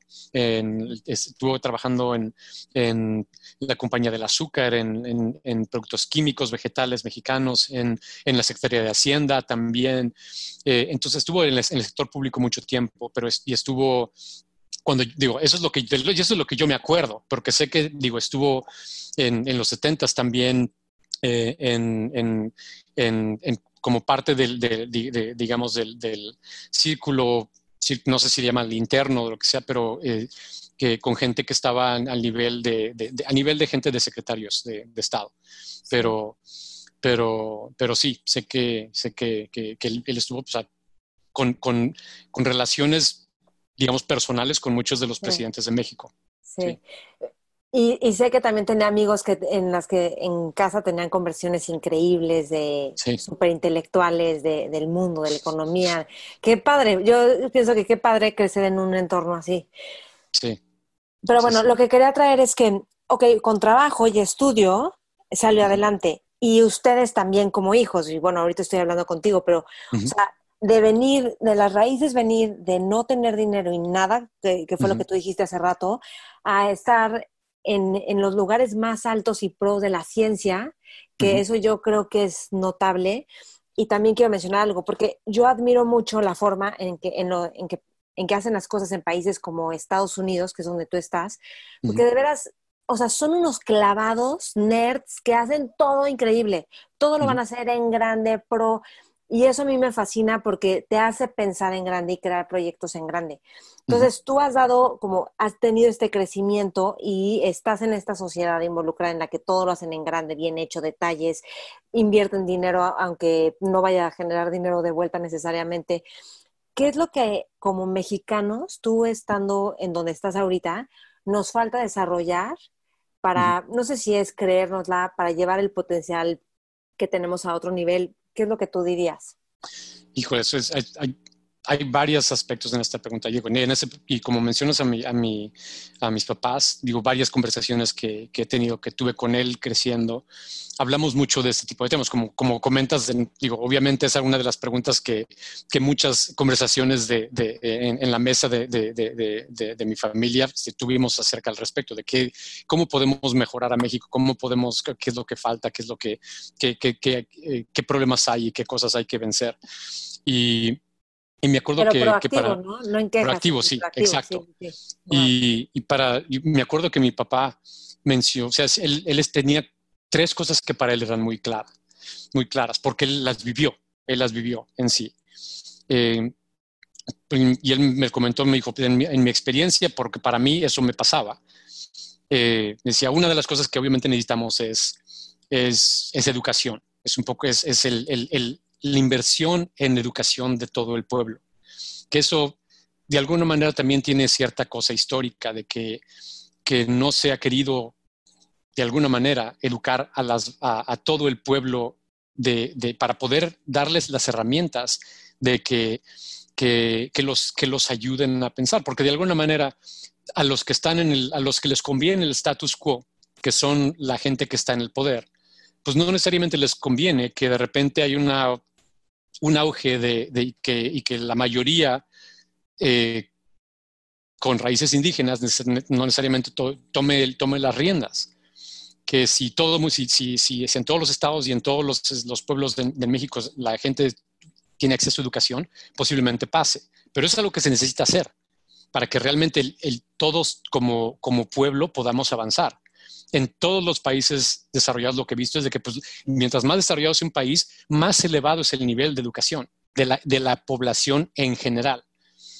De que si me veo lo que, lo que ocurre en Suiza, lo que ocurre en Suecia, eh, que vas, vas, a Suecia y un, hablas con un agente de policía y el agente de policía habla cinco idiomas, porque en Suecia todos tienen acceso a educación excelente.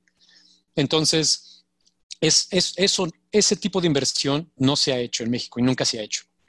Entonces, por un lado es, falta, falta eso, porque eso también eh, toca otro tema de que el hecho de que en México, digo, tenemos 500 años de que, si, se pones a ver de, de, dónde venimos desde hace 500 años, los gobernantes de México, de la Nueva España primero y luego de México, nunca nunca fueron originalmente y después como que eso se, ha, producido, se ha continuado. De nuevo, viene el tema del amor a México. Pues, si, te fijas de entrada, los, que, los gobernantes, los que eran virreyes, pues ellos no eran mexicanos.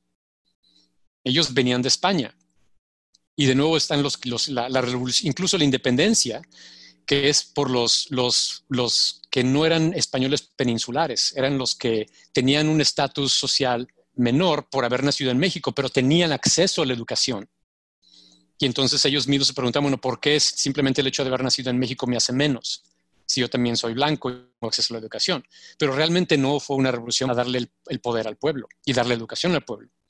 Entonces, aún así es la gran independencia. Entonces, de nuevo, es, este, es de que los que están en el poder estaban tratando de saquear la riqueza de México. Entonces, de ahí viene mucho del los problemas de, corrupción que tenemos tan grande, de que todo el mundo está como que viendo desde, desde, si desde los más altos niveles están usando los impuestos y, lo, que, lo que aporta el pueblo para enriquecerse a sí mismos en vez de aportarlo al pueblo.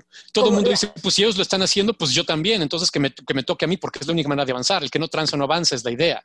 Exacto. Entonces, mientras no cambie eso, Mientras no cambie eso y no hay oportunidad de que, de que realmente de que realmente todo mundo tenemos una oportunidad real de avanzar y de, que y, de, poder tener acceso a la educación para poder avanzar y sacar a nuestra familia de la pobreza, que es lo que le pasó directamente a mi papá y a mi mamá, que ellos pues tuvieron, pudieron con su trabajo sacar adelante tanto a sí mismos como a sus familias.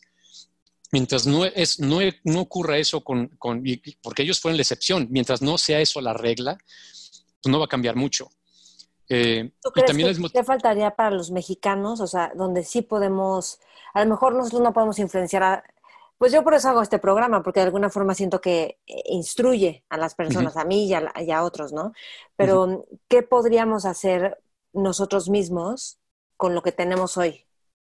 Claro, yo también soñaría con que tuviéramos una educación de primera y posibilidades de todo tipo, este, un montón de becas para ciencia, etcétera, ¿no? Pero, ¿qué, podría, ¿Qué podremos hacer dentro de lo que tú ves viendo a mexicanos en el mundo y también viendo a mexicanos estando en, en, países de primer mundo? La verdad es que donde hay un montón de recursos asignados para el potencial en diferentes áreas, ¿no?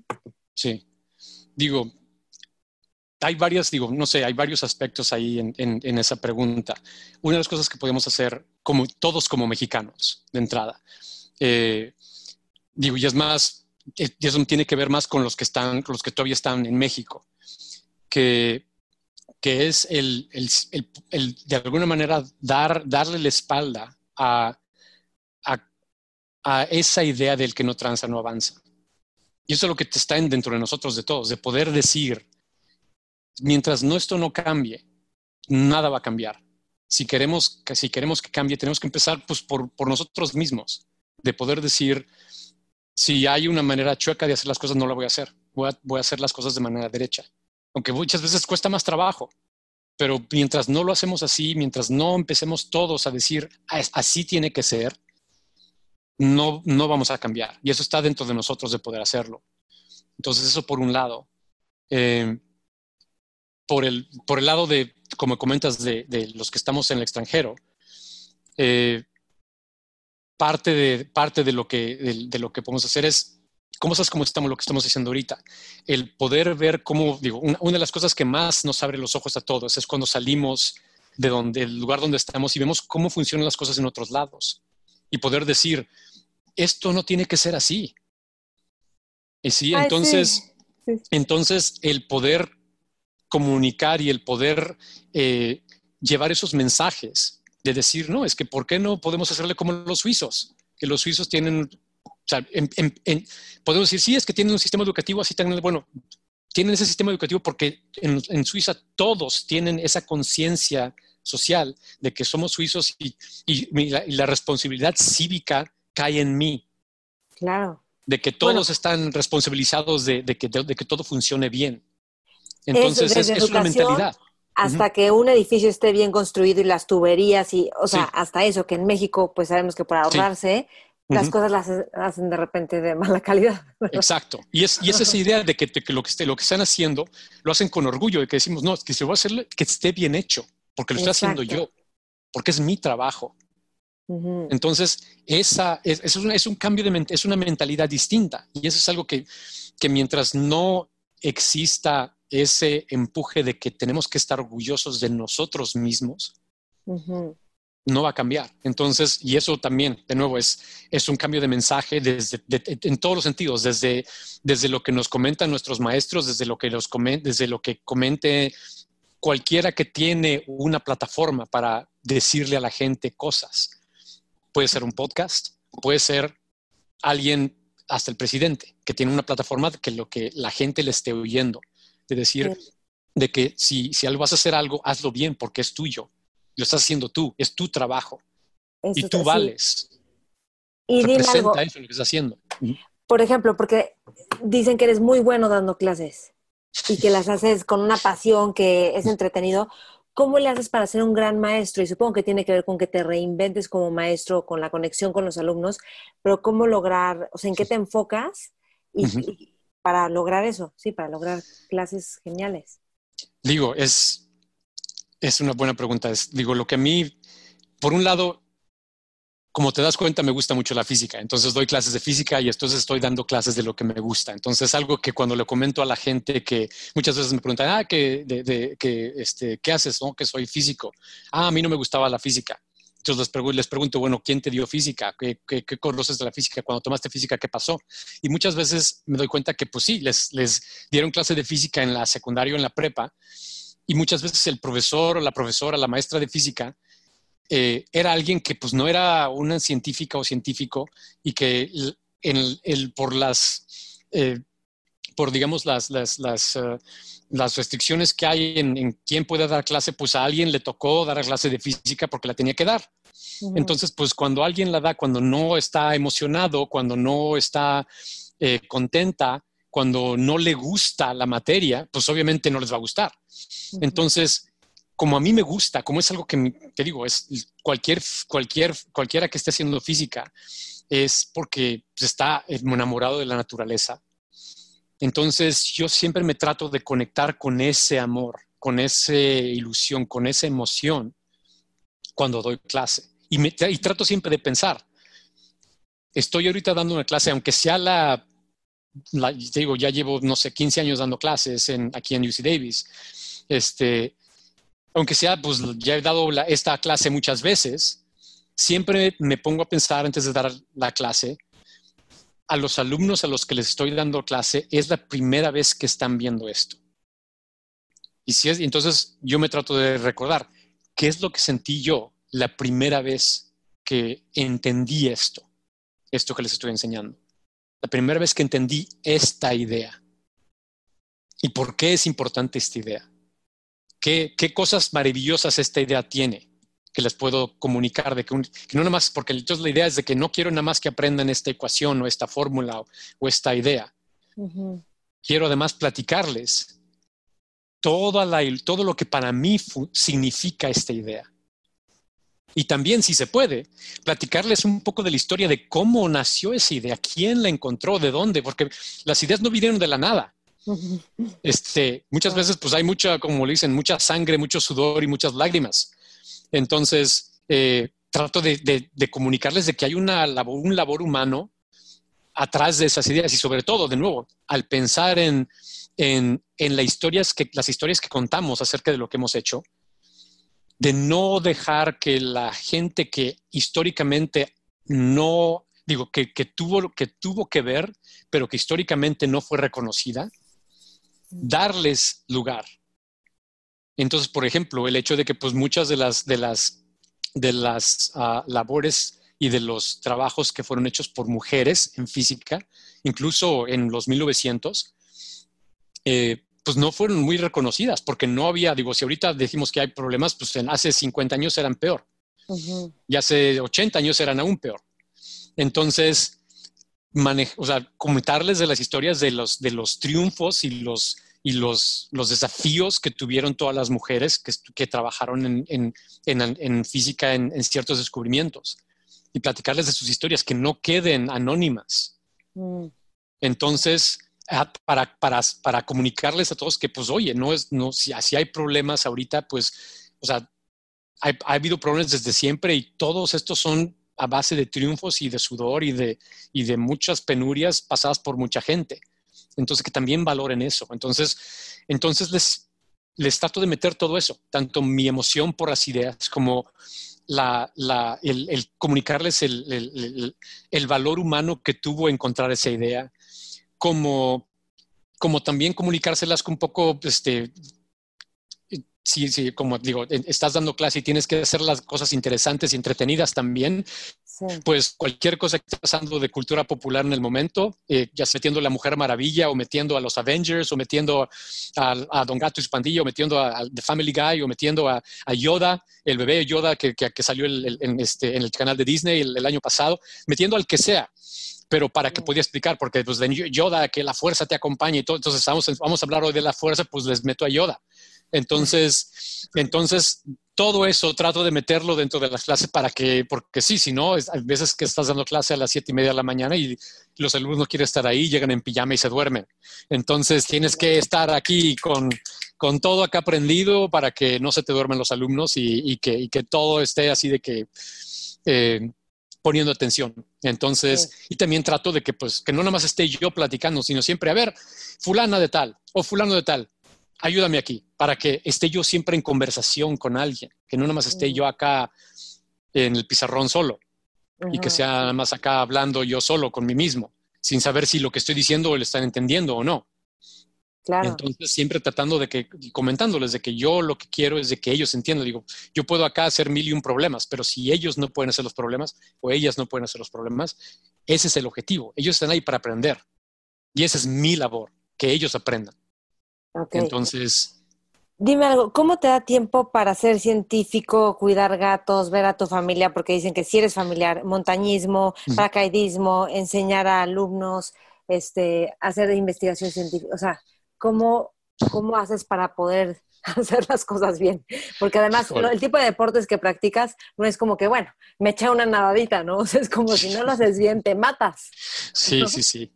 Digo, es, es, muy buena pregunta y no hay, digo, no es, no es de que tengo, tengo la fórmula, porque muchas veces quisiera hacer más cosas y no puedo, porque es, hasta donde tiene tiempo de hacerlo. Entonces, eh, pero, pero sí, digo, el, el, el, llegar al, al, montañismo y, a, y, hacer el deporte de, de, de, nieve con la tabla, pues me ha tomado mucho tiempo. Digo, empecé, la primera vez que me puse una tabla en los pies fue hace 20 años. Entonces, eh, digo, había esquiado de chiquito, pero, pero, pero aprender a usar la tabla fue otra cosa. Entonces, eh, para, para llegar a donde estoy ahorita, pues me tomó 20 años, mientras que si, digamos, si, eso fuera mi enfoque, en un año, dos años de, de, hacer ese deporte todo el tiempo, tal vez pudiera llegar al nivel en el que estoy ahorita. Entonces, eh, los primeros años de, de, estar en la tabla, pues no iba muy seguido. Una vez que queda yo postdoc, en Brookhaven, pues tuve la fortuna de que pues con varios, varios de mis, de mis eh, compañeros que eran este, postdoctorados también este, les gustaba ir a esquiar, entonces nos organizamos para rentar una casa. Entonces íbamos un fin de semana sí, un fin de semana no, a ir a esquiar. Y, y una vez que me vine aquí a California, también fue la fortuna de que, de que Lake Tahoe está como a dos horas y media de, de UC Davis. Entonces, con con mi ex esposa, su, su familia eh, tenía una casa en Lake entonces también pues íbamos de nuevo casi cada, un, fin de semana sí, un fin de semana no.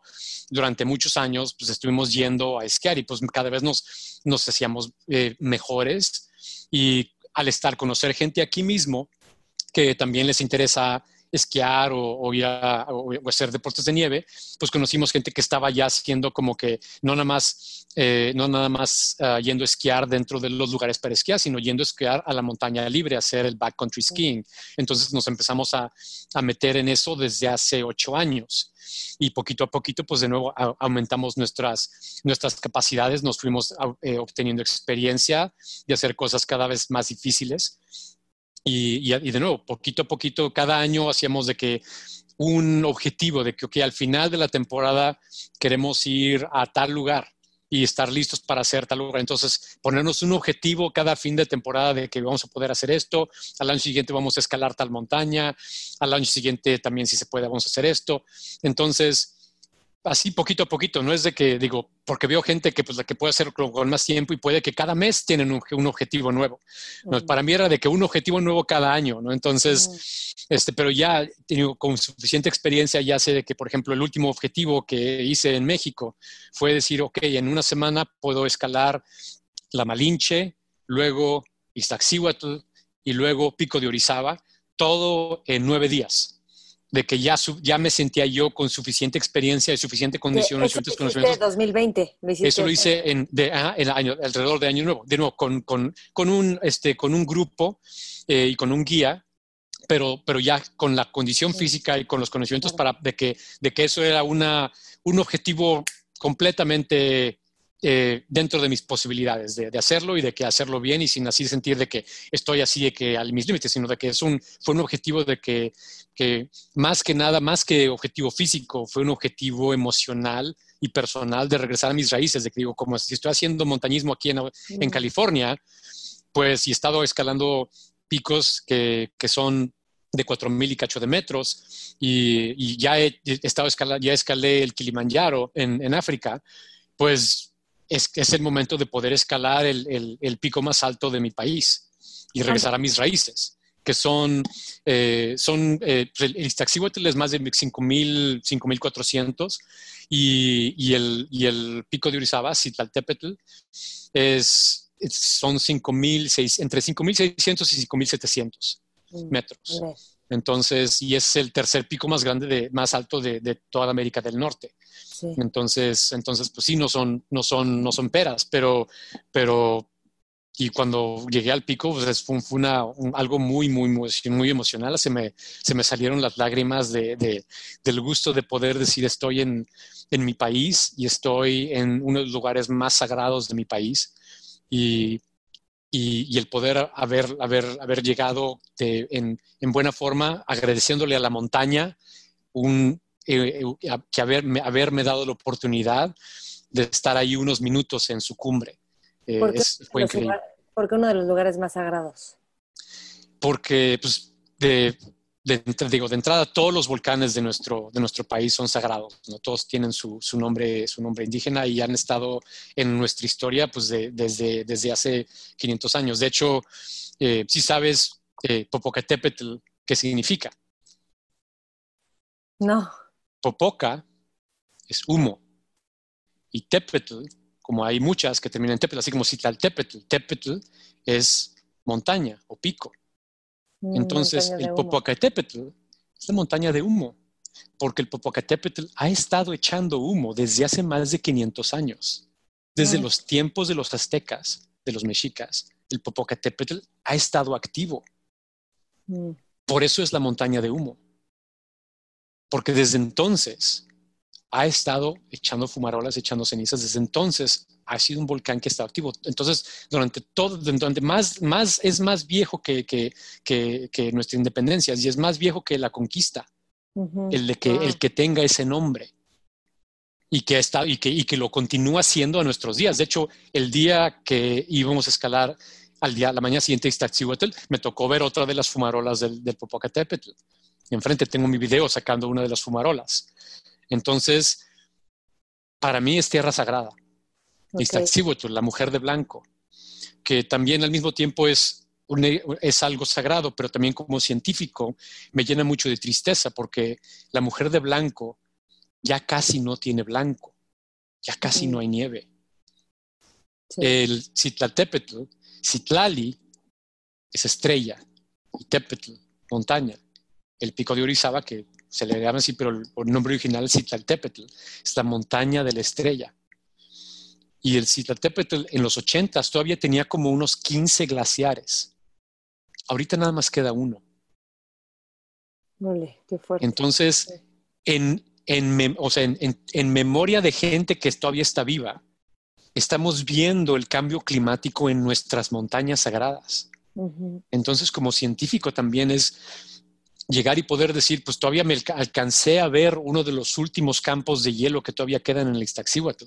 No sé si en dos años ya no exista. O sea, estamos viendo el cambio ahorita. no es de que en la siguiente generación, o sea, es de que nos toca, es de que si, si no iba yo este año, al año siguiente puede que, en dos años, quién sabe si ya, ya se, se hayan derretido todos los campos de hielo. O sea, es, entonces es todo, todo eso, todo eso es parte de, del decir, quiero ver los campos de hielo de, las montañas de mi país. Quiero ver a la mujer de blanco todavía con un poco de blanco. Sí, qué bonita. Sí. Manuel, para terminar me gustaría preguntarte, si estuvieras en una mesa con jóvenes, pero que son emprendedores, líderes, visionarios, exploradores, ¿cuál sería tu consejo para ellos? ¿O qué les dirías? Les diría dos, dos consejos. Por un lado, que, que nunca, nunca se den por vencidos en cuanto a sus sueños. No importa quién les ponga eh, un obstáculo, siempre busquen por dónde, porque si buscan por dónde es, va a haber la manera si son si, si hay la tenacidad y, y, les interesa. Te digo, al principio cuando yo me gradué del TEC, yo quise hacer el posgrado. Cuando apliqué a, las escuelas en las que yo quería irme a hacer el posgrado, en ningún lado me aceptaron. En ningún lado me aceptaron. Entonces estaba yo con así con el corazón roto de que pues qué voy a hacer, eh, mis sueños no se están haciendo realidad, a pesar de haber graduado con mención honorífica, a pesar de tener unas mejores calificaciones en los exámenes de admisión, eh, a, o sea, a pesar de tener buenas cartas de recomendación, pensaba yo de mis, de mis profesores, pues eso no fue suficiente. Entonces, y apliqué a una beca, una de las becas Fulbright, y no me la dieron.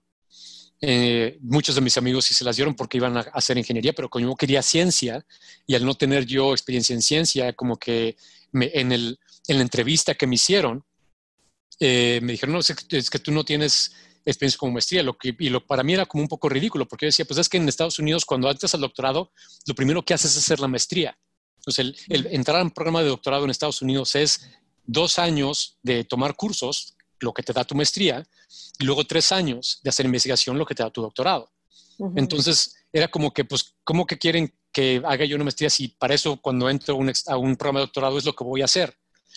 Pero, pero entonces estaba yo muy, muy descorazonado, porque, porque pues, había, eh, había yo aplicado y había puesto todas mis esperanzas en, poder entrar a un programa de posgrado en Estados Unidos para, para continuar con mi carrera científica y no pude me dijeron en todos lados que, que, lo siento, pero no, no, no, les, no, no tenía lugar en, su programa. Entonces, y muchos me dijeron, es que estás, estás tratando de entrar a las mejores universidades, ¿por qué, por qué quieres, este, por qué no este, buscas otras universidades? Y digo, no, yo quiero estar donde están los, los, mejores programas. Entonces, de nuevo, me querían, de nuevo, bajar, bajar los ánimos de, que, de que estás este, tratando de llegar muy alto. No sueñes tanto. No, sueñes tan grande. Exacto, ¿no? Entonces, eh, entonces después de irme al CERN, y cuando ya conocí como cosas que yo no sabía de, y poder tener experiencia de investigación, volví a aplicar y en ese momento, eso de nuevo me abrió las puertas. Entonces llega un momento en que, en que pues buscando por dónde se me abrió las puertas por ahí y entonces no solo apliqué en un lugar, apliqué en varios y en todos esos lugares a los que estaba yo aplicando, ya conociendo la gente, ya que sabíamos, mis calificaciones no cambiaron, mis, mis eh, resultados de los exámenes no cambiaron, todo era lo mismo, mi aplicación era exactamente igual, excepto que yo estaba aplicando con mi, mi, resumen de mis propósitos para investigación, estaba yo enfatizando que quería entrar a esa escuela por, por querer trabajar con alguien específicamente a quien ya conocía y por tener un grupo específico al cual ya quería entrar y enfatizando mi experiencia investigando en el CERN. Entonces, eso hizo toda la diferencia. Determinación. Exacto. Entonces, eso hizo toda la diferencia. Y, y, tan, y tan no me di por vencido de querer ir a de las mejores universidades que acabé, y no necesariamente porque estaba yo enfocado en eso, pero a la gente que conocí, que me gustó su grupo, pues estaban en Yale. Y Yale es una de las mejores universidades de Estados Unidos. Entonces, o sea, nunca me di por vencido. Y, y entonces, esa es una de las, de las, de las cosas que, y, para mí cuando estaba yo pensando en eso, siempre pensaba yo en mis padres, en pensando en, las, en, los, en los desafíos que ellos tuvieron. Al, al, al, al, como ejemplo, nada más para muestra un botón de que a mi papá tuvo una beca para ir a estudiar a Cuba cuando, era, cuando él era adolescente. Regresando a México, no le revalidaron los estudios. Y después de estar luchando, luchando, luchando por años para que le revalidaran estudios, decidió que pues ya este, voy a tener que volver a empezar y a la edad de 30 años o 31 o por ahí, regresó a estudiar la secundaria. Wow. Secundaria, prepa, para poder entrar a la universidad y poder recibirse de licenciado en economía en la UNAM ya casi desde 38, 39. Wow. Entonces, cuando yo pienso las cosas que tuvo que hacer mi papá y pienso en los desafíos que tengo yo, digo, esos son, o sea, son, son papitas comparado con lo que tuvo que pasar mi papá o comparado mm. con lo que tuvo que pasar mi mamá. Que, que, como una mujer en el ámbito laboral, eh, que, que, su familia no la apoyó para ni siquiera para terminar la primaria, y ella se abrió, se abrió camino en, en, en el ámbito de, de, de herramientas, que es, una, es un ámbito que está completamente dominado por hombres. Ella como mujer tratando de, de ser comerciante de herramientas, como que todo el mundo le veía raro, o sea, ¿qué me va a enseñar a mí una mujer de herramientas, no? Eh, de, de, los, de, los, de los como ámbitos de laboral más difíciles. En, imagínate en los, en los 50, en los, en los 60, de tratar de, de desarrollarte en el comercio de herramientas como mujer. O sea, me, me, pongo a pensar en eso y digo, o sea, si mis papás pudieron, o sea, las cosas que me, que mis, los desafíos que yo tengo son así como que una mirruña en comparación de los desafíos que ellos tuvieron. Entonces, eso siempre ha sido mi fuente de inspiración. Y en decir, no te des por vencido. Y la segunda cosa que diría es que una vez, porque estoy seguro que esos líderes que estás, los que estás hablando y las líderes de las que estás hablando y, y todas esas estudiantes que, que no, eh, no, me cabe la duda, va a llegar el momento en que van a estar en posiciones de liderazgo y en posiciones importantes. La segunda cosa que les diría es que una vez que estén en esas posiciones, que siempre miren para atrás y traigan a las nuevas generaciones. Hagan todo lo que puedan por ayudar a las generaciones que vienen atrás, a, a las que están aspirando a ser líderes como ellas y que hagan lo que pueden y que nunca se olviden de, de, que en algún momento ellas también estuvieron ahí, porque es así como que como, como continuamos esta cadena. Sí. sí, eso es completamente consistente con lo que haces porque tú has fomentado que latinos estén pues en Estados Unidos o en otras partes del mundo estudiando ciencia, principalmente, que es tu campo. sí. Manuel, muchísimas gracias. Gracias por esta entrevista, gracias por el tiempo. Este, pues yo te reconozco por tu, tu, amor a México, amor a la vida, amor al desempeño, a ir más allá de cualquier límite y, y también te reconozco por ser un apasionado de la vida. Muchísimas gracias. Y hacer sueños realidad. Hiciste, o sea, cuando tú haces tu sueño realidad, hace que otros vean posible que, que es posible hacer sueños. Entonces, sí ¿Dónde te podemos encontrar, Manuel? Este, me pueden encontrar, digo, estoy en UC Davis, eh, mi, mi, página web en, en UC Davis es eh, calderon.faculty.ucdavis.edu y o simplemente una búsqueda de Google de UC Davis, University of California en Davis. Y Manuel Calderón, de la Barca. Manuel Calderón de la Barca, con eso me encuentran, pero sí mi página web es calderon.faculty.ucdavis.edu ahí me pueden localizar.